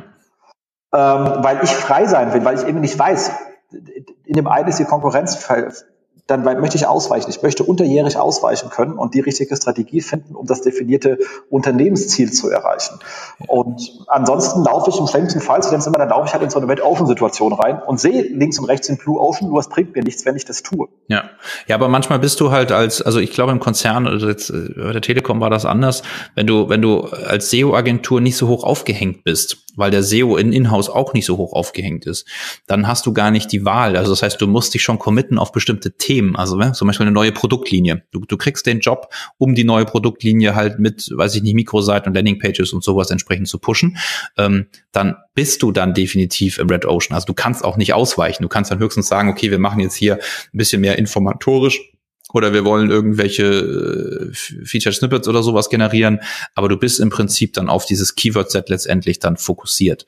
Ähm, ich glaube, da wird man auch mittelfristig nicht rumkommen und ob das jetzt Keyword-Set nennt oder Themenset, also das ist ja im Prinzip dann das Gleiche aus der Denke. Ähm, und da muss man halt höllisch aufpassen, auch da wieder, was man kommuniziert und was man sinnvollerweise wählt. Genau. Und das ist, das ist eine große Erfahrungsgeschichte. Das merke ich bei unseren Junioren und Trainees immer wieder, ähm, dass dieses, ja, ja, ich, ich kann Keyword-Recherche, ähm, das, das mag auch stimmen, aber die, die Erfahrung, dann nachher die richtigen Themenbereiche auszuwählen und daraus dann die richtige Optimierungsstrategie zu wählen, die ja dann, das als SEO fängt man dann doch, ob das jetzt ein Keyword oder eine Suchanfrage ist, immer dann irgendwie bei diesem Suchschlitz oder bei Alexa oder was auch immer nachher an. Man fängt immer quasi bei der Suchanfrage an und deswegen muss man da sehr, sehr gut aufpassen, welche Themen und welche Suchanfragentypen man wählt. Genau. Aber wie gesagt, viele SEO-Themen zahlen halt nicht auf das einzelne Keyword ein. Also wenn ich Ladezeit optimiere, optimiere ich die ganze Plattform und zwar ganz viele. Und das war immer mein Thema, gerade bei den Themen, ich, ich rechtfertige halt irgendwelche Releases und die Warnung war natürlich online hat halt so ein Release, was hat mal 200.000 Tacken los. Ähm, hm das, kann ich beim Einzelnen hätte ich sowieso nicht rechtfertigen können. Da kann ich nur sagen, wir wollen diesen XYZ mehr ähm, ähm, Traffic haben. Ja. Ähm, natürlich habe ich mit einzelnen Abteilungen, die jetzt zum Beispiel gesagt, wir sind jetzt im Themenbereich Horoskope, war es natürlich wichtig, wie man das dann weiterentwickelt. Aber auch da war es dann eher wiederum der, der gesamte Bereich und der ist dann automatisch in ihrem Keyword-Bereich drin. Aber ja. dieses wirklich Festschreiben an, an diesen Keyword-Sets als Ziel, da baut man sich halt so viele Möglichkeiten zu, beziehungsweise viele Erfolge, die man hat, werden nicht gesehen, weil sie nicht gemonitort werden. Ähm, genau. Das als Arbeitsmittel allerdings wirklich auf der operativen Ebene ist eine ganz andere Geschichte, dass man sich die dann, also wie bei euch, wie bei euch in Serplore einfach wegsternt, weil die einem wichtig sind und die nochmal gesondert im Auge behalten will ähm, oder ja. einsetzt, wo einfach sagt, okay, die können ja auch repräsentativ für die ganze Plattform sein. Also wenn die geschickt wählt, hast du damit auch relativ gut die Plattform im Griff. Das, also das auf operativen Ebene brauchst du sowas meiner Meinung nach auch. Also wir haben, wir haben im, gerade so im E-Commerce-Bereich auch, wir nennen das repräsentatives Keyword-Set, also wo man einfach aus verschiedenen Bereichen, also auf der quasi Startseite, Kategorien, äh, Produktdetailseiten, Keywords, also verschiedene Keywords-Stufen quasi hat und ähm, die monitoren wir und dann siehst du quasi im Durchschnitt, also nicht auf einzelne Keyword-Ebene, sondern wenn du halt dann, keine Ahnung, 500 Keywords hast und das jeweils dann in den einzelnen Bereichen, dass du halt siehst, okay, unsere Maßnahme, keine Ahnung, äh, die interne Verlinkung hier und da zu optimieren, hat halt zumindestens schon mal, was die Rankings angeht, äh, entsprechend, äh, keine Ahnung, 5, 6, 7, 8, äh, 10 durchschnittliche Rankingpunkte gebracht. Und dass das Ganze natürlich sich idealerweise noch auf die Conversion und auch was auch immer dann zieht, das ist ja auch gewollt und das ist das eigentliche Ziel, steht aber dann auch operativ für den einzelnen SEO-Consultant ja auch nicht immer quasi zur Debatte, weil er das CRO-Thema der Kollege dann quasi macht. Genau. Also da Deswegen. Ja, und, und dann im Prinzip danach kommt ja dann gleich das andere. Das heißt, wenn man mal ein Keyword dann ausnahmsweise oder aus Versehen dann quasi hat, äh, was dann auf blöderweise irgendwie gut rankt, schlimmstenfalls auf Platz eins, was dann aber eigentlich nicht das eigentliche Ziel bedient, dann hast du natürlich auch wieder ein Problem. Ähm, das kommt selten vor, hatten wir aber spannenderweise auch zwei, dreimal. In dem einen Fall war das tatsächlich so, ähm, dass äh, der der, der Online-Shop äh, auf Platz eins gekommen ist für einen bestimmten Begriff und dieser Begriff blöderweise geschützt war, was äh, zu der Zeit weder der Online-Shop noch wir wussten und dass er dann die Abmahnung bekommen hat. Ja. Ähm, dann durfte er das Produkt auch nicht mehr vertreiben. Das war, war so ein Gattungsbegriff und das war auch, äh, also für mein rechtliches Verständnis völlig Blödsinn, aber das ist ja dann in dem Fall egal, wenn das Gericht sagt, nee, so ist es. Und ähm, ja, das war so ein typisches Beispiel von zwei, drei Jahre quasi das falsche Keyword-Set äh, optimiert, äh, im Nachhinein falsch natürlich. Ähm, und das hat leider nicht das eigentliche Ziel bedient. Also insofern kommt vielleicht nicht häufig vor, ist aber dann auch kurios. Exakt. Nee, also ja, es, es passiert einem im Laufe des Lebens so viele lustige Sachen in diesem Job, aber ja, das auf jeden Fall. So, und jetzt, was, das haben wir ja alles, was so beim Dienstleister schieflaufen kann, ist natürlich die Sache, was mhm. beim Kunden schieflaufen kann. Und da hast du ein ganz tolles Beispiel, Textfreigaben. Ja, so, so aus der Praxis. Äh, Textfreigaben, also äh, ich meine, es gibt ja verschiedene Projekte, je nachdem, ähm, aber es ist immer so, natürlich gerade am Anfang, so ich sag mal so, gefühlt die ersten paar Monate, wo das Vertrauen noch nicht so da ist, wo dann quasi jeder einzelne Text oder jede Textänderung, und von der machen wir SEOs ja doch einige, ähm, dann immer freigegeben werden muss. Und Projekte da regelmäßig leiden, vielleicht jetzt nicht scheitern, aber leiden, dass halt äh, der Inhouse-Mensch, der dann auch nicht SEO ist, sondern vielleicht auch der generelle Marketingverantwortliche oder der Redakteur, halt einfach auch einen anderen Job noch haben, nämlich selber irgendwie 40 Stunden arbeiten und dann eben nicht irgendwie 25 Textfreigaben die Woche irgendwie machen kann. Und dann bleiben die mal liegen und dann hast du natürlich dann, äh, was den SEO-Fortschritt äh, angeht, halt ein Problem. Und ähm, auch das kannst du durch sehr viel Kommunikation oder durch Vertrauensaufbau lösen, aber letztendlich gerade am Anfang ist das definitiv ein Engpass, den man berücksichtigen sollte in der Projektplanung. Ja, ich meine, oder aber das ist viel lustiger, dass die dann sagen, ähm, also äh, einigst dich da mit, der, mit dem Marketing, Vertrieb, wer auch immer dich beauftragt hat und sagst, okay, darauf, dahin gehen wir hin, das ist mal wieder bei ähm, eins, also äh, welche Themen wollen wir bedienen? Und dann kommt dann die Fachabteilung mhm. und sagt, oh, äh, also fachlich heißt das Begriff ganz anders. Das müssen wir leider, äh, können wir, so geht das ja gar nicht. Also, äh, und du sagst ja, okay, dann ja. ist es halt auch, dann war's das halt.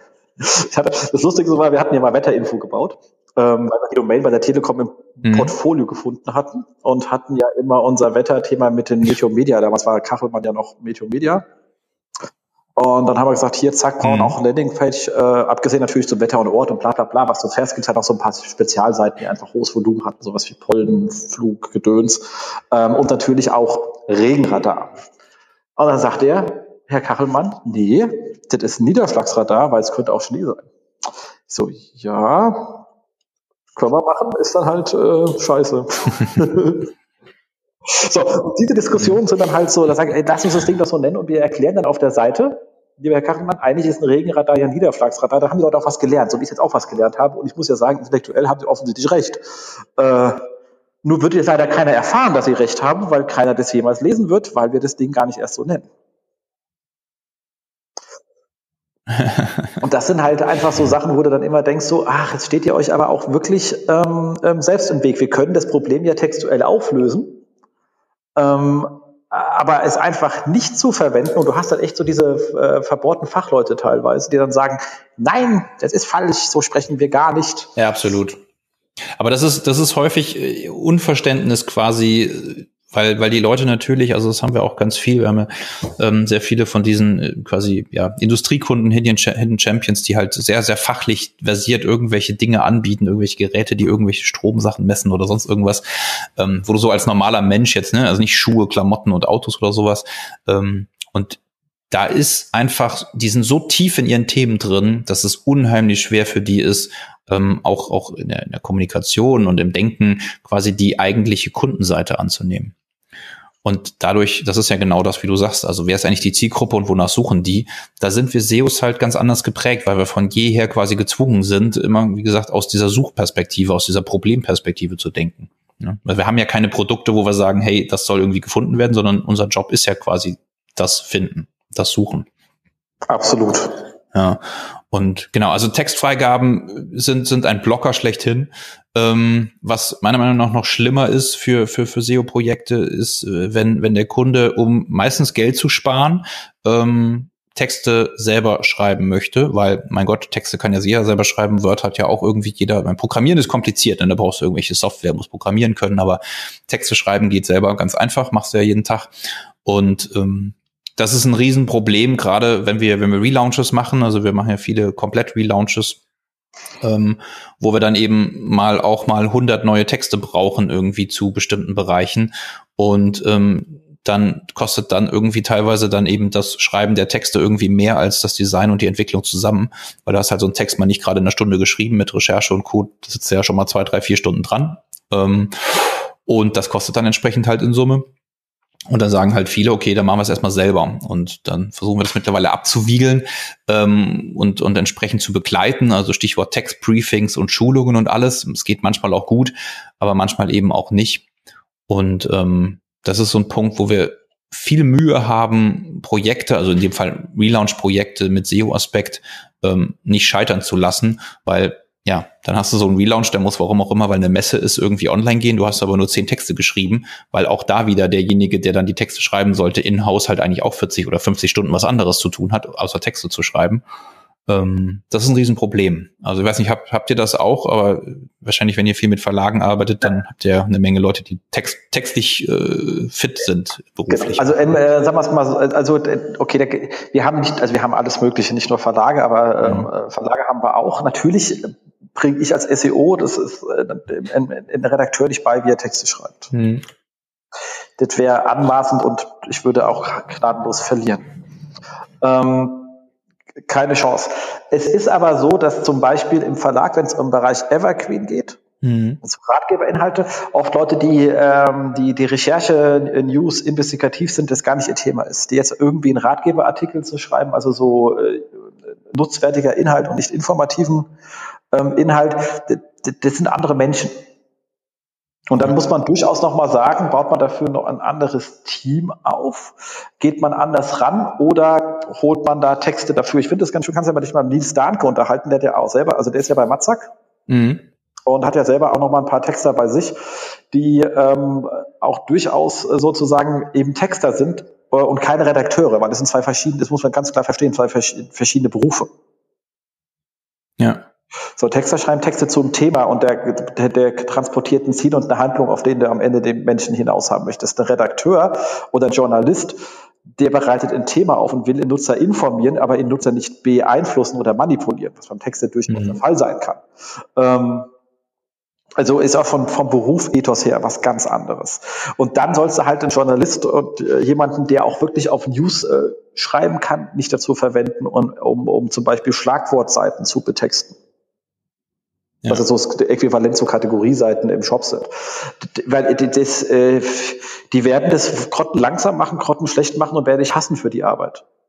Ja, ja zu Recht. Und zu Recht, weil die nicht etwas können, was, er, was viele andere Leute nicht können. Ähm, das heißt, da kann es durchaus sein, haben wir auch schon gemacht, dass wir Sachen zugeliefert haben. Aber eigentlich ist es so, dass die da das öfters braucht und in größeren Mengen gerüsten. Das ist wie wenn du einen großen Shop hast. Es macht Sinn, dass man irgendwann Textressourcen aufbaut beim Kunden, weil du näher am Produkt bist und du musst Dinge ja auch aktuell, du schreibst auch nicht einmal, du musst die ja aktuell halten und aktualisieren und alles Mögliche machen. Und ähm, was wir da gerne anfangen, bei uns Sachen zu machen, textuell, weil wir wissen, die funktionieren, zum Kunden zu übertragen. Ähm, es gibt aber auch Kunden, die überschätzen sich in der Menge, die sie brauchen. Und wenn du dann sagst, ich schreibe 20 Texte selber, bring's uns bei, dann ist es beibringen viel teurer, als wenn wir es selber gemacht hätten. Ja. Und da muss man manchmal so ein bisschen einen Trade-off finden ist nicht immer einfach, weil sich da Leute einfach verschätzen. Und wenn du weißt, wenn du dich mal verschätzt hast, bist du der Letzte, der es einsieht. Geht mir genauso bei meinen Themen, wenn ich mich verschätze. Das sind ja alle Menschen. ähm, äh, dann landet man manchmal auf der etwas teureren Lösung. Äh, aber ich glaube, im E-Commerce-Bereich ähm, oder bei allem, was Lead-Generierung ist, es macht Sinn, dass man irgendwann deine Sachen auch gut mit Herzblut, also nicht Texte runterschreiben, sondern dann sagt, ich möchte es richtig machen und vielleicht dann auch selber eine echte schreibensfähige eigene Ressource aufbaut, weil die kannst du dann auch für deinen Newsletter und sonst was. Also eigentlich musst du Text erstellen können heutzutage als Unternehmen. Total, total. Also ich, ich bin da auch großer Fan von und das sind mir die liebsten Projekte eigentlich, wo wir entweder dezidiert Redakteure quasi haben oder, oder Texter, je nachdem, was für ein Umfeld du hast, ähm, oder wo dann der Projektpartner dann vielleicht auch äh, mit, mit entsprechendem Beraten und Einwirken halt sagt, okay, ja, hm, vielleicht sollten wir mal überlegen, selber einen Texter einzustellen. Ähm, das sind mir eigentlich die, die, die allerliebsten Projekte, weil da, wie du sagst, da ist halt Ressource da und du hast so viel mittlerweile im, im Online-Marketing, wo du Content produzieren musst oder Content überarbeiten musst. Ähm, ist nicht nur aus SEO-Perspektive, ne? du hast ein Newsletter, du hast die Webseite insgesamt auch für Nicht-SEO-Belange, du hast verschiedene andere Copytexte, die du schreiben musst. Ähm, ich glaube, das ist der Weg, aber das ist natürlich auch ein Punkt, so ein Texter hast, das auch nicht umsonst. Genau, aber dann kommst du auch wieder an die Themen ran, die sind sehr, sehr, ja, du kriegst sie nicht um, du kriegst sie nicht umsonst, aber oft sind welche da, sind arme Leute drin, die irgendwie Produkttexte schreiben oder Katalogtexte aus dem Ding kommen. Die hat aber dann nie einer geprüft und dann gehst du hin und sagst, okay, was sind denn eigentlich so die zwei Gründe oder die zwei ähm, die zwei Fragen, die mein Text also klassischerweise im Shop beantworten soll. Es müssen ja mal zwei Sachen sein, die er beantwortet. Und die meisten gehen halt nur auf den ersten ein, nämlich ist das das richtige Produkt für mein Problem? Mhm. Die zweite Frage aber ist es, ist es, ist es der richtige, ist es der Shop, den ich vertrauen möchte, mein Geld geben will? Ja. So, und dann zu sagen, also wir haben auch so Leute, die sind so äh, äh bekannte Marken, äh, wir sind ein bisschen auch im Retail unterwegs und dann stehen die natürlich für irgendwas. Und dann zu sagen, wisst ihr eigentlich, was euer Unternehmen steht? Und dann haben die irgendwo Seiten, wo steht, wo was wir sind und warum wir als Händler besser sind als andere. Und dann wirst du aus dem Text nicht schlau. Also ich nicht. Also denk, äh, so, aber äh, könnt ihr das irgendwie zusammenfassen? Da heißt doch auch irgendwie und die acht Gründe und dann habe ich hier einen ganz langen Text. Wo sind die? Wo ist die? Wo sind die? Die Liste mit den acht? Und dann was bedeuten die? Äh, und kann ich die irgendwie mit Emotionen, das ist immer ganz, das mag ich bei Karl ganz gerne, weißt du, gesagt, wie kann ich, welche Emotionen spricht das und kann ich das dann immer versuchen, auch in meine Produkttexte den mit an die Hand zu geben. Du beschreibst das Produkt, aber du beschreibst es bitte in der Art und Weise, dass damit auch äh, irgendwie vermittelt wird, für was wir stehen. Mhm. Und das ist eine nicht ganz triviale Aufgabe, aber wir machen das immer ganz gerne ein, zwei, dreimal mit so, ähm, deswegen haben wir halt auch eine eigene Textressource, um einfach zu sagen, wir machen das beispielhaft. Ja ja. Dann stellen wir fest, ob es funktioniert und danach bringen wir das äh, den Leuten über Schulungen entsprechend ähm, bei, damit es halt dann auch durchskalieren kann. Wie gesagt, wenn die Mengen gerüstet sind. Und aber das, aber das ist immer eine gute Möglichkeit, dass man in der Lage ist, erstmal so einen Leuchtturm zu bauen und zu zeigen, dass es funktioniert. Definitiv. Also ich denke, das ist, ist ähnlich äh, wie, wie bei den SEOs und bei den Online-Marketing. Du hast halt die, die Agenturen, die sich erst diversifizieren. Also du hast halt nicht nur den einen SEO, sondern du hast halt die verschiedenen Geschichten. Ja, und du hast auch eine Online-Redaktion oder halt zumindest einen, der sich im Text wohl und heimisch fühlt, um Leuchtturm überhaupt setzen zu können. Ähm, und das Gleiche passiert in-house bei den Unternehmen, egal jetzt wie groß und klein sie sind. Die Kleinen brauchen natürlich länger. Ähm, aber für jeden, für den Online-Marketing in Zukunft relevant ist, der kommt nicht umher, sich da quasi ein Team aufzubauen. Und ähm, ich finde das super spannend, wenn man so die Historie sieht und wir sind ja noch lange nicht am Ende. Und ich bin mir sicher, dass wir irgendwann in vier, fünf Jahren Online-Marketer und, und Texter oder Redakteure nebeneinander sitzen haben in, in vielen Unternehmen, wo es jetzt noch nichts von beiden gibt. Genau, und ich meine, ich muss da ganz ehrlich sagen, ich bin ja selbst kein Texter des Herrn. Also Fachartikel kriegt man noch hin, danach hört es aber irgendwie auf. Hm. Jetzt man unsere Webseite sieht, also unsere Webseite, sie ist jetzt kein optischer Bringer. Das Schöne ist allerdings, die Leute ärgern sich immer über das krasse Blaue, merken sie es wenigstens. ähm, also Ziel erfüllt sozusagen.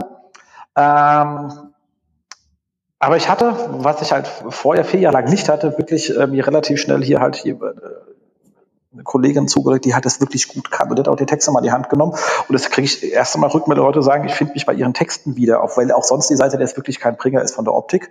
Äh, aber offensichtlich hat mir, das hat mir sonst vorher kein, kein Mensch jemals gesagt. Ja, ja siehst du, hast du. Und die hat halt Sachen auch wirklich anders geschrieben, wie ich sie geschrieben hätte. Ich finde es äh, teilweise zu trivial, aber offensichtlich äh, bin ich ja nicht die Zielgruppe. Nee, Gott sei Dank nicht. Und ähm, da muss man halt, und das sind halt einfach so Sachen, die man halt auch eben beim Kunden reinbringen muss, weil die nämlich oft einfach auch zu tief in ihrem Thema drin ja. sind, wenn sie die Sachen selber ja, schreiben. Ja, und das ist, das ist das Gute. Ja, also wie gesagt, wenn du bist zu tief drin und äh, viele sind viel zu viel tief drin und da musst du irgendwelche Methoden, Techniken oder Prozesse haben, wie du sie rauskriegst. Und wie du sagtest, äh, Leuchtturmtexte schreiben als Beispiel funktioniert bei uns auch sehr gut, dass man sagt, so passt auf, Leute, wir haben jetzt mal einen neu geschrieben und das hier ist mal ein Text und entsprechend auch mit Anmerkungen oder mit, mit, mit einer Erklärung, mit Schulung oder was auch immer. Also das, das ist ein großes Thema, ja. Ja, aber wie gesagt, also Kunde textet selbst ein äh, oder möchte selbst texten und kommt dann drauf, dass er es nicht schafft und dann muss dann doch jemand anderes texten und der Relaunch geht irgendwie später online oder gar nicht. Erstmal, das sind große Dinge, warum zumindest bei uns viele Projekte erstmal verschoben werden oder äh, wo wir sehr, sehr starke Mühe haben im Projektmanagement, das von vornherein abzuwenden. Ja. Ja. Ja, dann haben wir, haben wir noch zwei Punkte. Äh, Konzernpolitik, ich glaube, das haben wir besprochen. Und IT braucht lange oder setzt Dinge nicht richtig um. Ähm, das sind auch so Punkte, die, glaube ich, jeder SEO kennt, dass ähm, man der IT irgendwas sagt, ob das jetzt die eigene ist oder eine fremde und ähm, dann von der IT freundlich oder weniger freundlich zurückkommt, nee, so macht man das doch gar nicht und das läuft doch viele wieder so und so und dann irgendwelche Blogs von 2008 zitiert werden, wo dann irgendwie steht, dass doch jetzt irgendwie die Rel Author Geschichte noch mit unbedingt rein muss.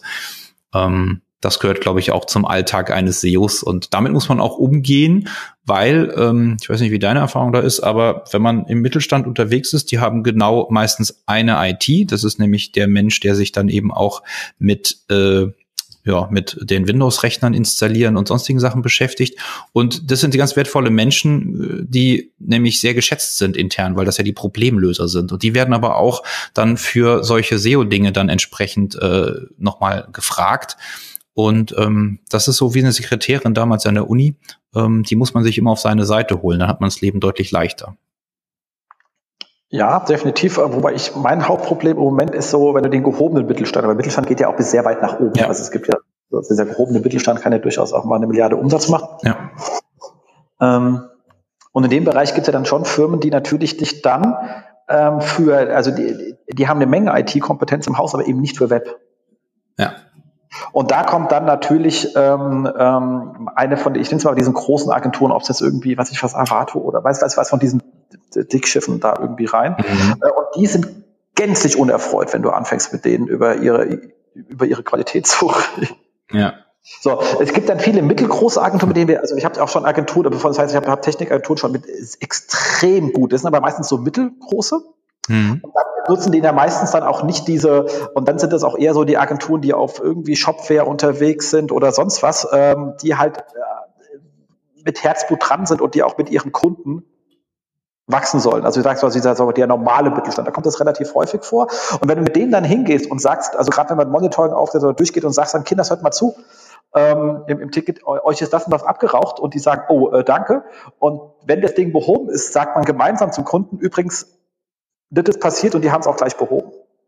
Andere Kommunikation, ja. verstehst du? Also wir versuchen den Technikdienst nie doof dastehen zu lassen. Ja, das ist ganz, ganz, ganz wichtig. Also ich glaube, den, den Techniker musst du dir immer zum Freund machen, egal so oder so, weil das sind die Menschen, die nachher meistens, äh, also Techniker und Redakteure ähm, oder Texter, die einfach danach das, was du machst oder was du empfiehlst, umsetzen. Und genau. deine, deine Güte und deine, deine Wertschöpfung steht und fällt mit diesen Leuten. Und äh, das, genau. deswegen wundert es mich auch, also ich meine, wir sind ja nun auch, äh, ich sag mal, sehr, sehr technisch geprägt jetzt als, als Agentur. Ähm, und wir kommen relativ viel in Projekte rein, wo davor irgendjemand, nicht mal unbedingt eine SEO-Agentur, aber irgendjemand drin war, der eben mit der Technik auch nicht technisch gesprochen hat. Und gerade wenn du so ein Thema Ladezeitoptimierung oder sowas reingehst, dann merken die halt relativ schnell, ob du einfach nur von, ja, äh, fasse irgendwelche CSS und JavaScript-Sachen zusammen äh, sprichst oder ob du denen halt mal mit denen das Critical Path Rendering durchgehst, was sie vielleicht implementieren könnten. Und das schätzen die auch wert, weil das macht denen ja auch Spaß dann. Und dann ist dieses SEO auch gar nicht mehr so schlimm. Genau. Also ich glaube, das ist einfach auch so eine Frage immer, wie man mit diesen IT-Menschen umgeht. Und ich glaube, in Podcasts von IT-Menschen äh, gibt es mindestens genauso viele, die sagen, ja, kommt immer drauf an, wie man mit diesen SEO-Menschen umgeht. Definitiv. Aber wie gesagt, mit was ich jetzt äh, eher, eher schlecht aus, aus auch das ist keine Dokument, das klingt immer so, aber eher etwas schwierigere, wenn ich mal Erfahrung mache, ist halt so Großagenturen, die dann diese riesen Dickschiffe betreuen. Also so ein Hybris, ich meine, wenn schon eine Software Hybris heißt, weiß eh, dass alles vorbei ist. ähm, ähm, oder ähm, äh, Sidecore oder wie diese großen Lizenzdinger heißen. Ähm, und da hast du nämlich dann auch die großen Agenturen und da ist oft so, dass du dann dort erstmal mit dem Key-Accounter sprichst und denkst dir, hey, ich brauche jetzt nicht doch eine Flachpfeife. Ja. Ähm, lass mich doch mit den Leuten machen, die die Arbeit, aber die schützen die halt.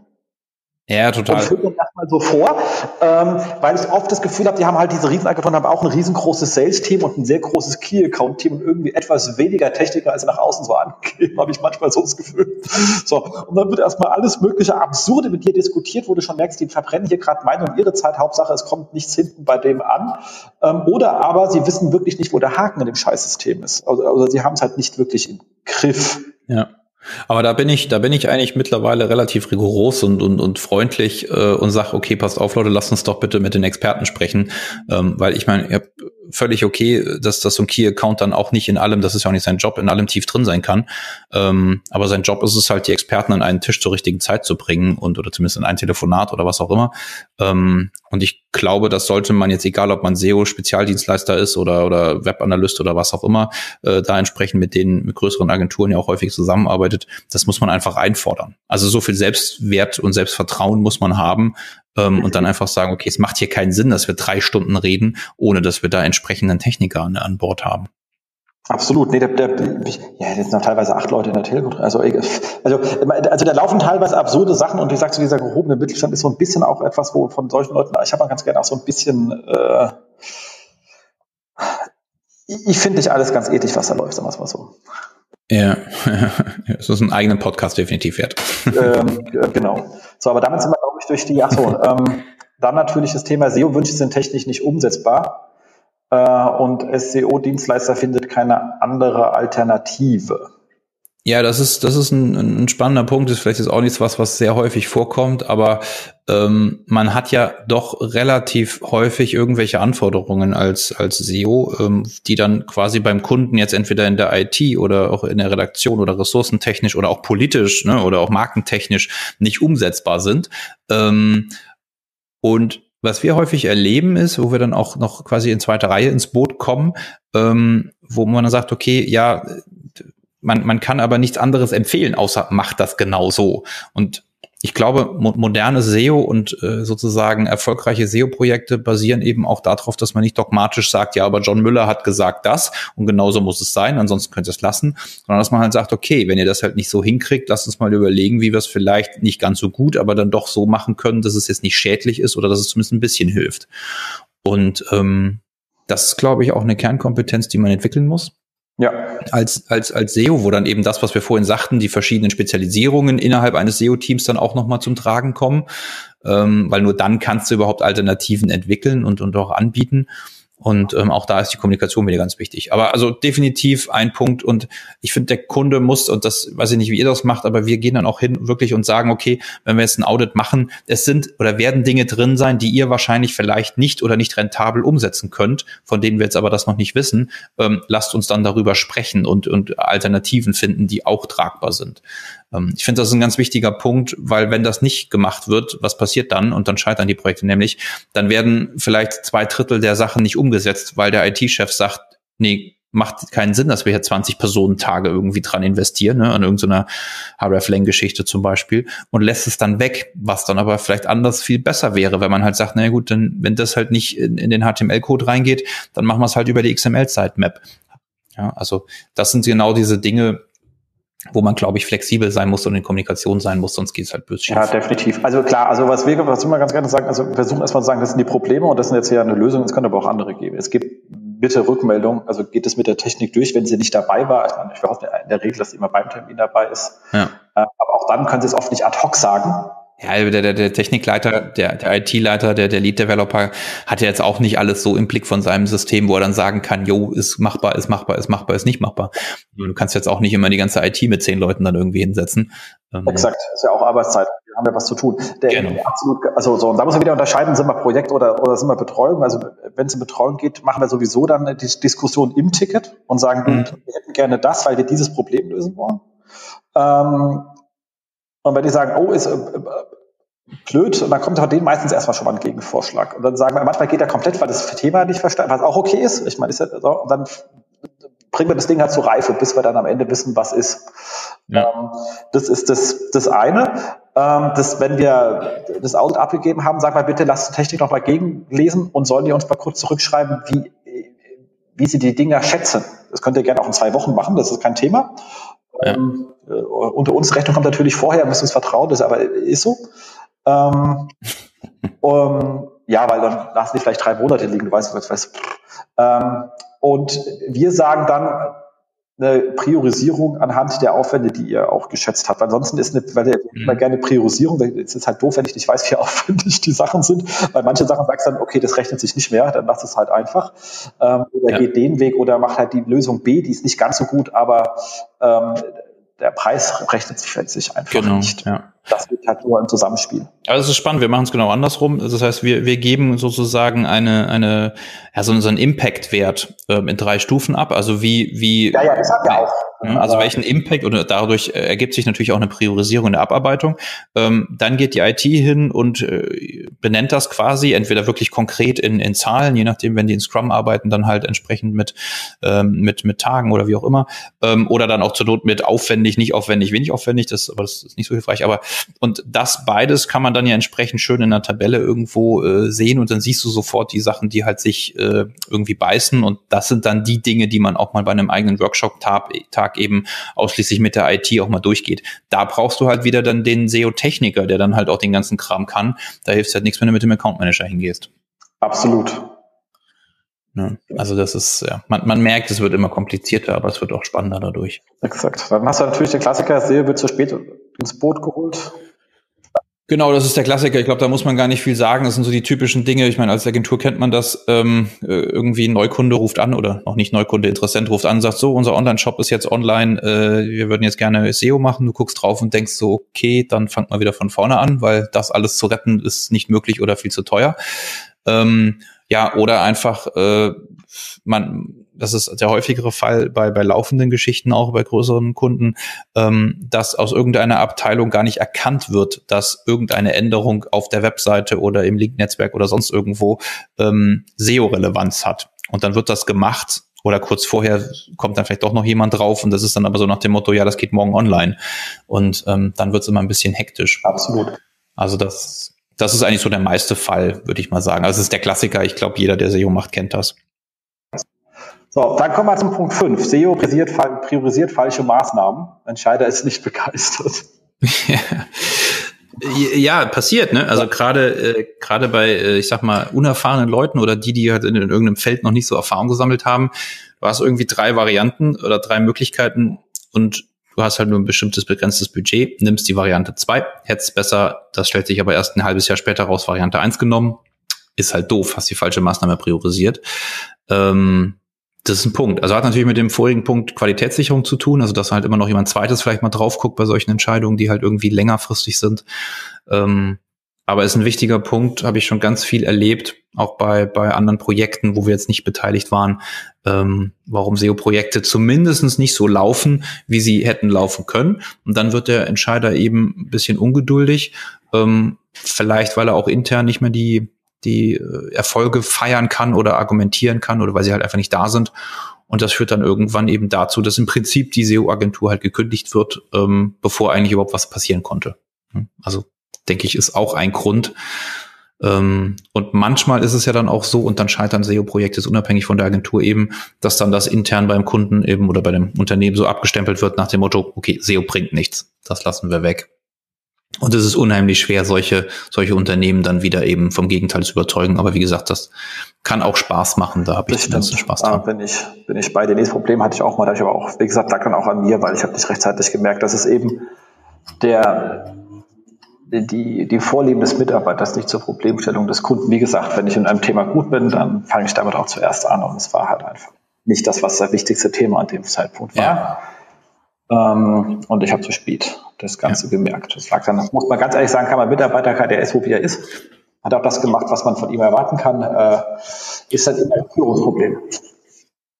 Nee, das ist das ist, das ist Führungsproblem oder Qualitätssicherungsproblem. Also das, deswegen sagte ich, bei uns ist das so, dass in regelmäßigen Abständen halt quasi so interne äh, Site-Audits quasi stattfinden. Also jetzt, äh, man, man guckt sich die Strategie gemeinsam an, ähm, man redet über das Projekt. Also jemand nimmt sich je nach Projektgröße halt wirklich mal mehrere Stunden oder einen Tag Zeit, ähm, unabhängig jetzt davon, was der andere, der Hauptconsultant quasi macht ähm, und sagt, okay, warum hast du das nicht gemacht, warum das nicht? Und vieles klärt sich, aber viele Sachen treten dann halt auch auf, weil, ne, wie du sagst, also jemand hat halt Vorlieben, jemand hat bestimmte Erfahrungsschätze. Es ist halt im SEO nicht so, dass man sagen kann, okay, sowas wird so und so und so gemacht und auch wenn zumindest wir uns bemühen, Agentur einheitliche Maßstäbe so zu setzen, also wie gehen wir mit Paginierung und so weiter um zum Beispiel, ähm, hast du es gerade halt bei neuen Leuten und neu kann halt sein, jung und unerfahren, aber auch neu von anderen Agenturen oder Inhouse oder sonst wie, ähm, dass da halt erstmal so, so Dinge sind, die vielleicht auch erst fünf Monate später aufpoppen, weil sie dann zum ersten Mal auftreten, wo du halt gucken musst, dass Priorisierungen halt richtig laufen. Genau. Großes dann mangelndes Vertrauen. Okay, dann ist immer, also wenn man irgendwie, ich sage auch gern so dieser, dieser persönliche Aspekt, also manchmal passt halt auch auf der menschlichen Ebene nicht. Dann kann man da auch wenig machen und dann wird es auch nicht mehr grün. Genau, in dem Fall hat das wenig mit, mit Vertrauen zu tun. Also was du natürlich machen kannst, äh, was wir auch teilweise merken, ist, wenn ähm, du quasi Projektmanager hast, äh, ob das jetzt ein Key Accounter, Accounter oder, oder ein SEO-Consultant ist und der Kunde ähm, und das, das harmonisiert nicht so, dass du dann halt entsprechend wechselst. Dass du sagst, okay, wir haben jetzt hier jemanden, der vielleicht dann ein bisschen, weiß ich nicht, also du hast halt so Kunden manchmal, die wollen halt erstmal montags irgendwie sprechen, wie ihr Wochenende war. Und du hast halt äh, Consultants da sitzen, die halt sagen, komm, pass auf, ich möchte möglichst gut performen, ich möchte jetzt nicht unter, mich unterhalten, wie dein Wochenende war, ich möchte jetzt möglichst schnell zur Analyse kommen. Und auf der anderen Seite hast du vielleicht aber dann auch wiederum Consultants, die ein bisschen äh, mehr Beziehungsarbeit machen gerne, aber dann halt der SEO-Ansprechpartner auf der anderen Seite halt nicht. Und man kann in der Agentur wechseln, sollte man dann auch, also sollte man Auge drauf haben, meiner Meinung nach bei allen Agenturen, also das ist jetzt nicht SEO-spezifisch. Ähm, das hat mit mangelndem Vertrauen in dem Fall nichts zu tun, sondern mit, mit, mit, mit Mismatching quasi.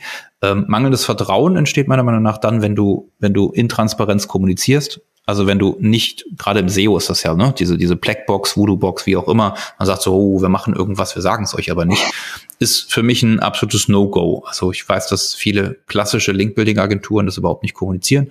Ähm, aber auch alles, was, was gemacht wird, soll der Kunde, weil er bezahlt ja auch entsprechend wissen. Und ähm, wenn es darin dann endet, dass man entsprechend dann halt ein bisschen erklären muss, was man da getan hat, dann dient das meiner Meinung nach äh, eher der, dem Vertrauensaufbau.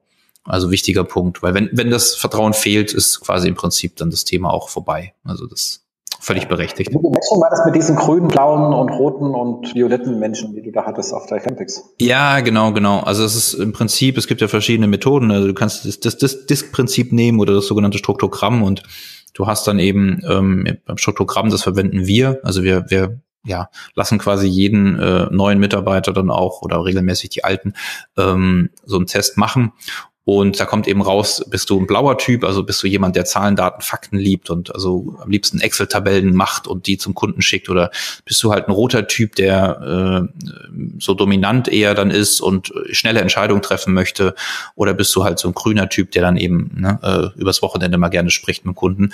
Und wenn du halt einen roten Typen und einen blauen Typen zusammenbringst, also einer, der halt gerne schnelle Entscheidungen trifft und der andere, der halt ewig lange und komplexe Excel-Daten äh, schickt, ähm, passt das eben nicht zusammen und da muss man eben drauf aufpassen, dass man das auf Kunden- und Agenturseite zusammen matcht, aber natürlich auch in Teams. Also wenn du in deinem SEO-Team halt unterschiedlich tickende Leute hast, das wirst du haben.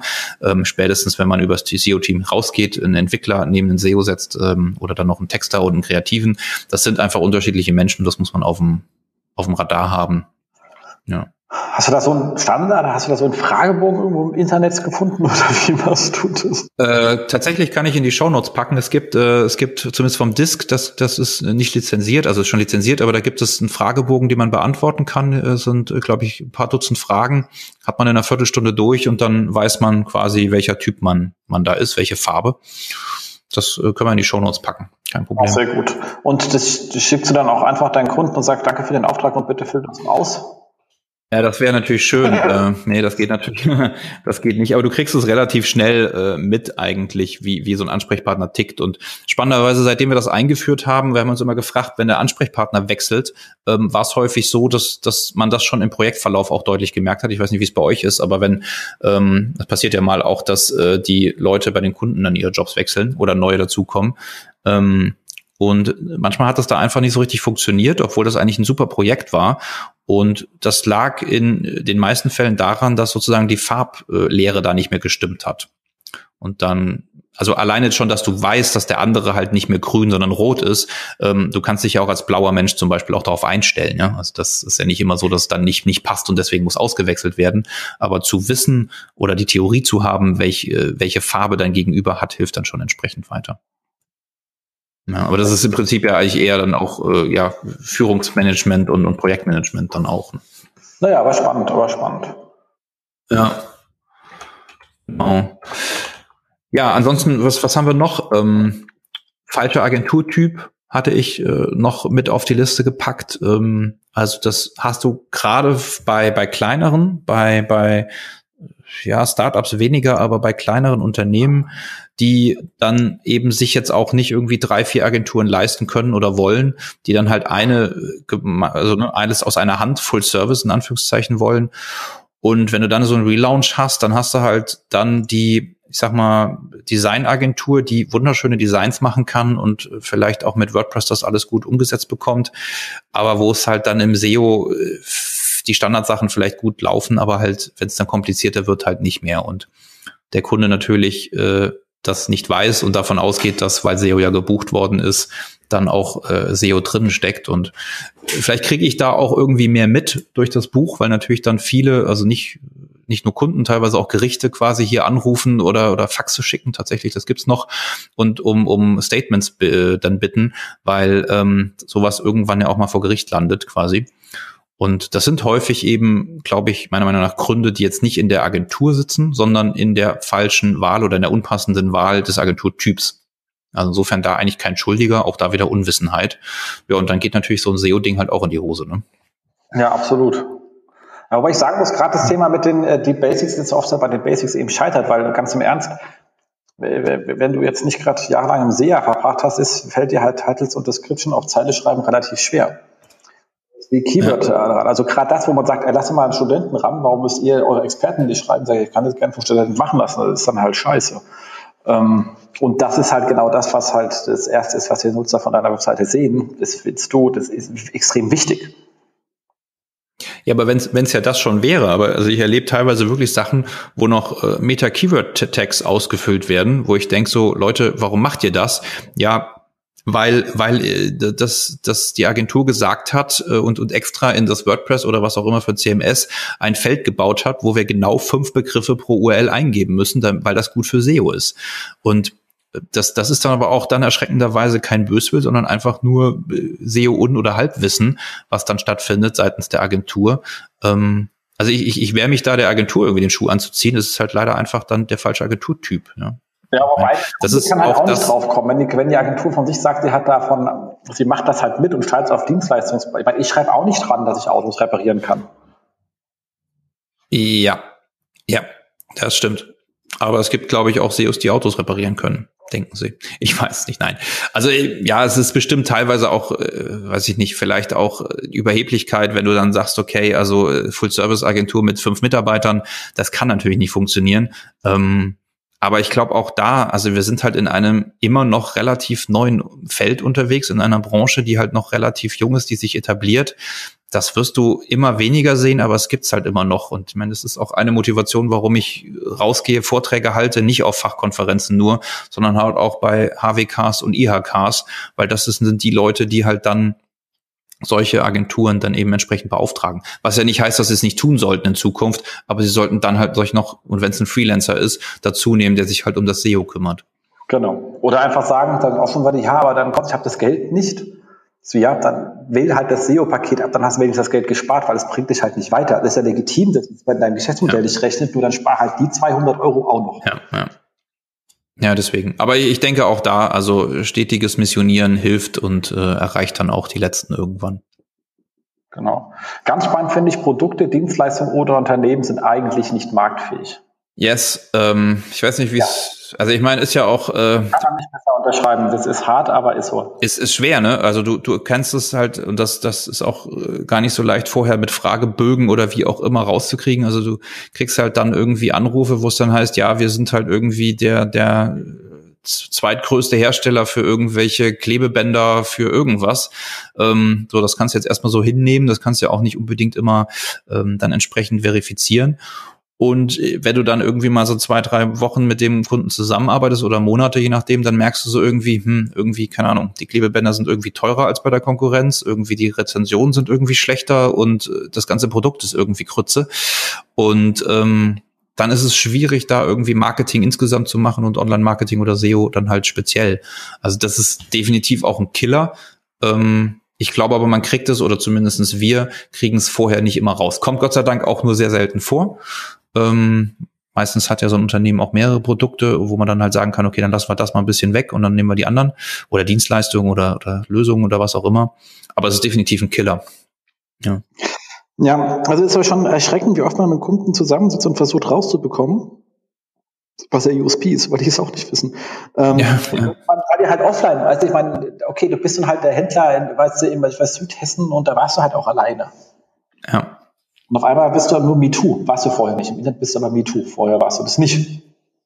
Sondern jetzt sagt man, okay, was zeichnet dich denn jetzt aus und ähm, wie können wir das, was du kannst, wie gesagt, wir sind oft im Retail drin. Also wie kriege ich denn da irgendetwas hin, warum ich jetzt bei dir und nicht bei Amazon? Und das ist natürlich immer eine blöde Frage, weißt du? Ja.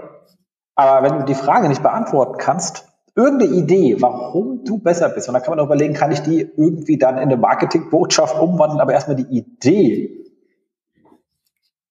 ja. was mich besser macht, wenn ich, also gerade wenn ich die halt irgendwie nicht liefern kann, dann sieht's halt echt eng aus. Ähm, aber das ist, das ist doch das, das, das richtig Geile an unserem Job, dass wir, und das, das macht mir dann auch immer Spaß, ähm, dass wir quasi mit anderen Unternehmern oder mit anderen Menschen, die unternehmerisch denken, oder Markenmenschen denken ja auch unternehmerisch gewissen Punkte, zusammensitzen und sich Gedanken und Gedanken machen können über, was ist eigentlich deine Marke und was ist eigentlich, wo ist dein USP, wo ist deine Alleinstellung, was, was hast du an Wertschöpfung für die Menschen da draußen? Also das macht mir immer unheimlich viel Spaß. Ich finde es ich find's auch erschreckend teilweise, dass du große Unternehmen hast, die offensichtlich auch gut laufen, wo so eine Antwort nicht schnell kommt. Ähm, und irgendwo ist man dann wahrscheinlich auch in der Unternehmensberatung drin irgendwann, aber ich finde das super spannend, sowas. Ja, ist auch, ist auch spannend und man erschreckt ist ja nur, weil du siehst, dass die bisher einfach in einer keiner Konkurrenzsituation ja. war und so, äh, und das halt im 21, Anfang des 21. Jahrhunderts ist halt schon krass, was es für Modelle gibt. Aber ich meine, ich mache das ja mit meinen Studenten auch. Ich sage immer, wenn ihr jetzt sagt, also wenn sie ein Themen definieren sollen, jetzt gerade müssen wir mal anfangen, also ein, ein eigenes Thema auszudenken und wie finde ich eine Nische, dann sage ich immer, wie viel Arbeit ihr habt, macht ihr euch selbst, indem ihr das richtige Thema auswählt und dann geht halt hin und sagt, ihr habt irgendeine Idee und dann guckt mal, wer dazu da ist. Und ihr müsst dann besser sein als die, die jetzt da sind. Ja. So, und dann macht das Ding so weit klein, dass noch halbwegs Volumen da ist, äh, aber auch von euch abhändelbar ist in der Zeit, die ihr dafür aufbringen wollt. Äh, aber das, was aktuell da ist, muss halt, müsst ihr halt ein besseres Offer haben. Definitiv. Also das ist äh, im Kern, also das fand ich ein, auch äh, vielleicht ein Buch, ähm, Engpass konzentrierte Strategie, EKS, ähm, das war so ein Mind-Opener für mich. Also das ist genau das, was du ja beschreibst, dass man in einen Markt reingeht und, und so lange quasi immer kleiner wird, bis du halt mit deinem Produkt, mit deiner Lösung halt einen bestimmten Engpass und halt nicht 25 Engpässe, sondern einen bestimmten Engpass in einer bestimmten Zielgruppe lösen kannst. Und dann, wenn das mal etabliert ist, kannst du immer noch breiter werden.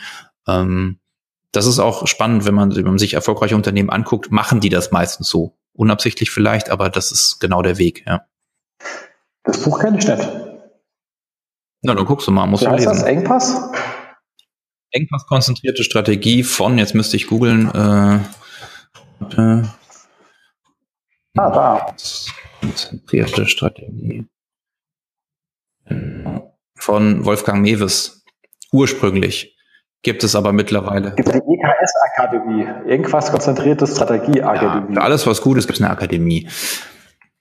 Unglaublich cool. Nee, also Lesebefehl auf jeden Fall ähm, ist definitiv, definitiv gut. Gerade auch in der Kundenberatung bei solchen, sag mal, strategischen, unternehmerischen Dingen kann man sehr gut mitarbeiten. Äh, packen, das macht dann auch. Das ist natürlich schön.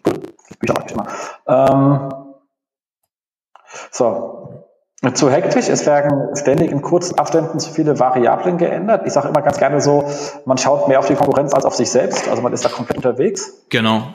Ja, haben wir, haben wir nicht so häufig, äh, erlebe ich dann eher in der, in der Beratung von, von Inhouse-SEOs, ähm, wo, wo die sagen, okay, wir haben jetzt das geändert, das geändert, das geändert, jenes, also URL-Struktur, dann die Strategie heute hier, morgen hot, äh, dann müssen die Texte so geschrieben sein und dann duzen wir auf einmal alle. Also da wird ständig irgendwie alles geändert und damit nimmst du natürlich jegliche Möglichkeit, datenorientiert und datengetrieben zu analysieren und zu agieren. Und ähm, das ist halt auch nicht sonderlich sinnvoll. Und ich meine, das ist ja keiner, dass jemand sagt, wir wollen das absichtlich machen, aber so versetzt du halt den SEO nicht in die Lage, sinnvoll und wertschöpfend zu agieren. Und dann leidet natürlich so ein SEO-Erfolg dann auch enorm, obwohl da eigentlich gar nichts erstmal mit SEO zu tun hat. Oder hinterher sagen, mal, die haben das gemacht, will ich auch, die haben das und sagt, können das nicht vom Sterfeuer ja. ablenken lassen, sondern seinen eigenen Weg weitergehen. Weil, äh, genau. Ja, aber die haben, die haben doch den Slider auf der Startseite. Das genau. brauchen wir auch. Ja, das ist, äh, führt immer in die Akt, ja, Aktionismus halt. Ja. das ist äh, meistens nicht gut, zumindest wenn er unkontrolliert ist. Genau, dann äh, SEO wird alleine gedacht, äh, zum Beispiel ohne Conversion-Optimierung, ja klar. Ja, es ist äh, ne, auch, auch klar, also, äh, aber trotzdem, ähm, also es, es scheint mir immer so ein, so, so eine Gegenbewegung zu sein. Also irgendwie vor, vor fünf Jahren hast du Leute noch überzeugen müssen, dass SEO voll wichtig ist und jetzt kommen dann alle und alle Agenturen haben irgendwie alles dicht und äh, dann sagen sie ja, vielleicht jetzt für den Herbst wieder. Und ähm, dann wollen aber alle immer nur SEO. Also wo man sagt, ja, okay, aber ihr habt ja schon Traffic und wollt ihr euch nicht mal irgendwie um Conversion-Optimierung kümmern. Also muss man jetzt ja nicht im großen AB-Test mit viel Traffic machen, aber einfach mal zu sagen, also ein Call to Action auf eurer Lead-Seite wäre doch vielleicht ganz angebracht. Also auch das ist ja schon Conversion-Optimierung in klein. Ähm, und das ist letztendlich, selbst wenn dann SEO gemacht wird, aber die Conversion-Optimierung nicht gemacht wird, ähm, irgendwann auch der Tod eines SEO-Projektes, weil du kommst irgendwann an den Punkt, wo es einfach nicht mehr rentabel wird, noch und noch und noch und noch und noch mehr zu machen, nur für den Kanal SEO, wenn hinten raus nichts kommt. Ne? Das war das vorhin, wo wir über KPIs gesprochen haben. Der KPI ist ja eigentlich nicht das Ranking, sondern nachher die Anzahl der Anfragen oder was auch immer. Absolut.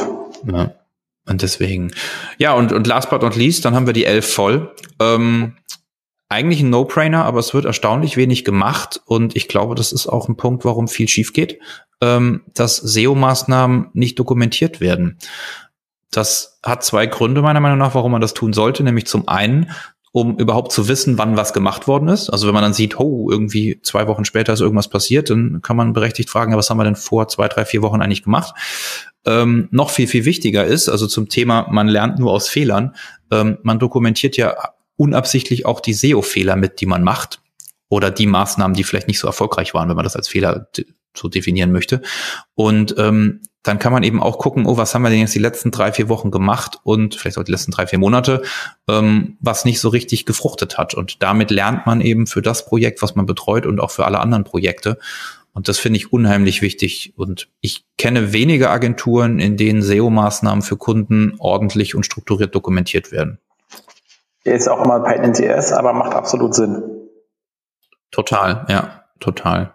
Ja, und wie gesagt, äh, du nimmst dir halt jede Möglichkeit im Prinzip dann irgendwelche Effekte, die du in der Datenanalyse feststellst, halt entsprechend zurückzuführen auf irgendwas. Außer du hast das alles im Kopf, aber spätestens, wenn ein, ein, ein SEO-Consultant dann halt irgendwie mal drei, vier Projekte am Tag irgendwie auch nur staccato-mäßig betreuen muss, dann funktioniert das halt nicht. Absolut. Mehr. Ja. Ja, das waren so, so meine elf äh, Punkte, warum meiner Meinung nach häufig so Projekte oder auch Betreuungen im SEO halt scheitern. Ja, nee, passen. Kann man sagen, passen. Ähm, ich habe gerade mal auf Amazon geschaut, da gibt es ganz viele von diesen EKS-Büchern, da muss man mal sagen, welches das Richtige ist. Ähm, ja. Damit ich das in die Show Notes hängen kann. Oder du hängst rein, Zerrate. Und ähm, dann haben wir ja noch, äh, würde ich sagen, einen schönen Abbinder, nämlich was passiert jetzt so in der nächsten Zeit. Und da haben wir am 26.04., das ist ein Donnerstag, in Frankfurt bei den gelben Seiten verwirrenderweise den SEO-Stammtisch Darmstadt. Wir sind nämlich zu Besuch in Frankfurt, weil Seiten äh, beheimaten sozusagen und uns netterweise äh, ihre Räumlichkeiten äh, zur Verfügung stellen. Ähm, lustige Runde. Äh, ich werde auch einen Vortrag haben, der steht noch zur Abstimmung, aber wahrscheinlich ähm, muss man dann mal schauen, ob das bis dahin dann auch schon durch ist, bis wir das Ding hier live haben. Äh, kommt drauf an, was ich schneller tippen kann. Und äh, würde, ich glaube, so wie es jetzt aktuell aussieht, werden wir auch, werde ich auch einen Vortrag halten über ähm, ähm, Misconceptions im SEO, warum dann SEO nicht funktioniert, wobei ich da noch fünf Punkte habe und keine elf. Dafür habe ich mehr GIFs. Genau, also spannend. Ich kann euch wirklich nur empfehlen. Äh, die Runde ist sowieso sehr lustig. Ähm, am 22.06. haben wir in Berlin die ähm, OM Live. Äh, ich bin allerdings selber gar nicht da, was auch liegt, dass ich einfach nicht in Berlin bin. Äh, nichts an der Konferenz für letztes Jahr da. Die ist großartig, also kann ich auch nur empfehlen, wird verlinkt. Ähm, aber ich glaube, man kann es auch kaum übersehen bei uns in der Blase. Ja, ja. Und etwas, was man definitiv mal übersehen kann, aber wenn man so im, im, im Süd Deutschland äh, wohnt, so angrenzend an die Schweiz oder sowieso Schweizer ist von, von der Nationalität her, ähm, kann ich euch die Online-Marketing-Konferenz in äh, Bern am 16.8. sehr ans Herz legen. Die werde ich schon ein paar Mal hier empfehlen. Ähm, ich bin da auch dabei. Da rede ich über Relaunch übrigens. Ähm, Ist ja immer wieder ein spannendes Thema. Ähm, Bern ist ein nettes Städtchen. Und äh, das Ganze ist dort an der Uni, ist jetzt schon zum vierten Mal, ist wirklich auch eine sehr nett gemachte Konferenz. Ähm, dem ein bisschen mehr Zeit mit, äh, wenn ihr ähm, dort seid, weil wie gesagt, die Stadt macht auch Spaß und wenn man dort mal als Referent ist, ein bisschen langsamer reden als in Deutschland. Da freuen, äh, freuen sich die Leute. Ähm, aber macht Spaß und ist halt auch so eine Gesamtkonferenz. Also ich war da, wie gesagt, vor drei Jahren ähm, auch mit dem Vortrag. Ähm, hab mir dann halt, aber bin natürlich die ganze, Bernd bist, nimmst natürlich die ganze Konferenz mit und da sind spannende Sachen dabei. Waren sehr schöne Vorträge damals gewesen von der NZZ, die auch da im Newsbereich einen richtig coolen Job macht, wo man sich ein paar Sachen abschauen konnte. Also es ist nicht so, dass man da ähm, als Experte einfliegt ähm, und dann nichts lernt, sondern auch die Schweizer können mehr, als man ihre Webseiten so ansieht. ähm, dementsprechend kann ich es an der Stelle. Ja, die haben so ein, zwei, drei Überflyer, ja. die richtig warm machen. Das ist echt, ähm, echt cool. Also kann ich wirklich nur empfehlen, wenn man so ähm, aus der Ecke kommt. So, und du hast auch noch ein, also Jobs zu vergeben, wie wir vorhin gehört haben. Ja, ständig, ja, ja, ständig. Also äh, was wir, was wir im Augenblick suchen, ähm, oh, wir suchen ganz viel gerade, ähm, ist äh, nach wie vor immer noch und immer wieder und eigentlich ständig äh, einen äh, erfahrenen SEO-Manager oder auch zwei oder drei, ähm, aber auch im Prinzip äh, neue SEO-Trainees. Also wir werden jetzt mit dem neuen Traineeship-Programm anfangen und ähm, suchen da fitte Leute. Wir suchen aber auch Typo 3 Entwickler, äh, Frontend Entwickler, Webdesigner, äh, einen Projektmanager oder eine Projektmanagerin, alles natürlich männlich weiblich ähm, wir sind hier spannenderweise, äh, lass mich, lass mich denken, äh, 31,2 Jahre und genau 50-50 männlich-weiblich, also insofern ganz gute Quote. Ja, also aber ich glaube, jede, jede SEO-Agentur sucht im Augenblick, oder? Also es ist schwierig. Ich glaube, die Branche hat vor fünf, sechs Jahren verpasst, massiv selbst auszubilden. Und äh, jetzt müssen wir gucken, wo wir die Leute herkriegen. Ja, aber wir suchen in Köln hier im schönen Büro. Wir ziehen wahrscheinlich hoffentlich dieses Jahr noch um, aber es wird Köln bleiben und es wird Innenstadt bleiben. Gucken wir ja, Ich wollte schon gerade fragen, das, das letzte Mal, ich weiß ja schon ein bisschen her, wo ich dich besucht habe, aber so viele Leute haben da jetzt auch nicht mehr reingepasst. Nee, es ist, also es ist noch genug Platz, aber ich meine, irgendwann, äh, wir haben jetzt auch keine Großraumbürosituation, aber irgendwann, wenn du drei, vier Leute in einem Raum hast und die telefonieren dann irgendwie, dann ist halt Ende, ne? Und deswegen. Dieses Telefonieren ist auch echt nervig. Ja, das ist schrecklich, gerade als Consultant, äh, ich weiß auch nicht, warum man das macht. Genau. Ja, aber ähm, ich kann da an der Stelle, also ich meine, wir, ich mache das ja schon seit jetzt elf Jahren mit der Hochschule. Mhm. Ähm, sonst äh, hätte ich auch keine Mitarbeiter. Dementsprechend kann ich das wirklich nur jedem zum Herzen legen. Macht ja mittlerweile, also erstens, wir haben ja mittlerweile regen Zulauf ähm, in Darmstadt, ähm, was äh, externe Referenten betrifft. Ich bin ja auch nur externer Dozent da. Mhm. Ähm, ich kenne halt nur die Hochschule, weil ich da studiert habe, äh, recht gut. Und ähm, wir haben jetzt ja äh, im SEA den Kaide Walz da rumlaufen, mhm. der da auch, glaube ich, also von den Studenten her, äh, was man so hört, eine sehr angenehme Vorlesung macht. Also sei mal hier gegrüßt, äh, Kai. Und ähm, jetzt kommt auch noch äh, Michael Jansen und erklärt den Leuten so Sachen über Webanalyse. Ganz mhm. verrückter Gut zuhören, ja, kann man viel lernen kann man viel lernen. Also so gesagt, äh, kann ich als also für jeden, der sich irgendwie mit für Online-Leute interessiert, ähm, Studiengang. Ähm, der Fachbereich heißt Media, aber der Studiengang ist äh, äh, Information Science. Einfach mal ein bisschen schauen. Wir sind da wirklich äh, mittlerweile, da haben wir da ein paar nette Leute hingezogen. Ähm, ich habe ja auch SEO nicht nur allein gemacht, da machen auch andere Leute. Ich bin Stefan Zich hat auch schon SEO dort gegeben. Mhm. An der Stelle gegrüßt.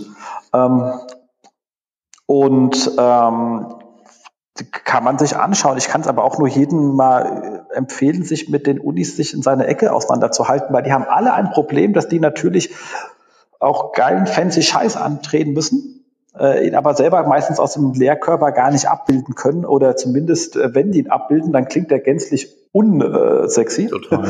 äh, und eher tröge und ähm, da externe Referenten gerne gesehen werden. Ich muss natürlich sagen, das sollte man aus Recruiting und Menschenliebe tun, äh, weil die Bezahlung ist äh, nicht der erwähnenswert. Ich habe die letzten sechs Jahre, glaube ich, nicht mal meine Zeiterfassung abgegeben, weil du bist ja nur für die gehaltenen Stunden bezahlt. Ja, wenn, wenn, du überhaupt bezahlt wirst, also häufig, ich meine, ich mache das ja auch gerne und äh, aber das, das Wenn, ich, wenn du einen Kurs machst, wirst du, also wenn du wirklich äh, Dozent bist, ja, wenn, okay. du, äh, äh, wenn du einfach nur einen Vortrag hältst, ist was anderes wie ein Kurs. Wenn du ein ganzes Projekt machst, einen ganzen Kurs machst, dann wirst du für den Kurs natürlich bezahlt. Sehr gut.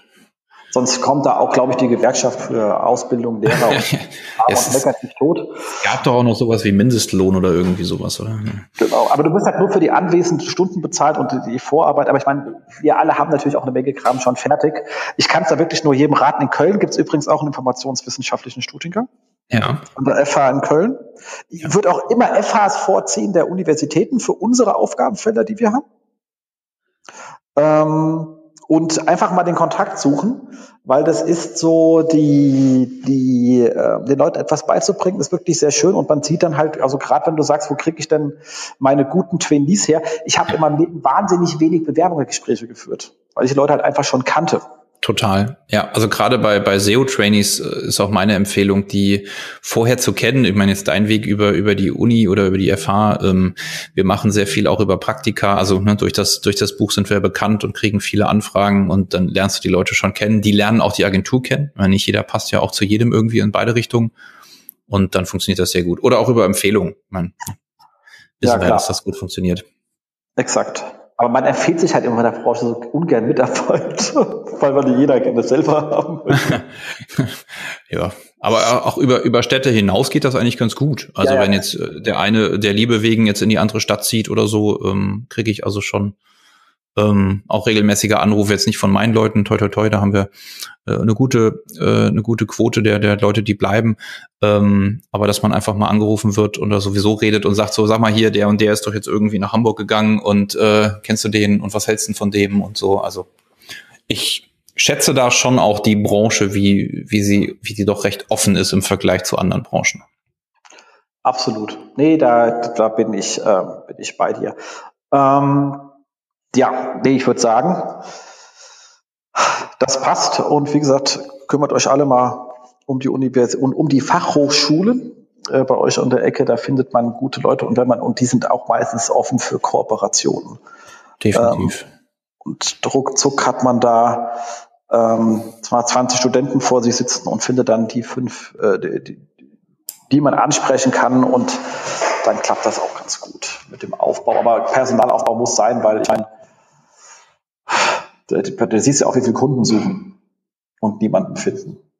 Ja, ist unglaublich. Und äh, also auch gerade, ich meine, es ist ja nicht nur die Agenturen, die suchen, die ganzen, die ganzen Inhouse, wie du sagst, die suchen ja und es, es wird, es wird mehr geben. Also ich glaube, wer jetzt in den Job geht und wer Spaß an dem Job hat und wer da mit Herzblut auch dran arbeitet und das vielleicht nicht nur als äh, gib mir Kochrezepte und ich mach's dann irgendwie Job sieht, der hat, glaube ich, eine rosige Zukunft. Ja. ja, exakt.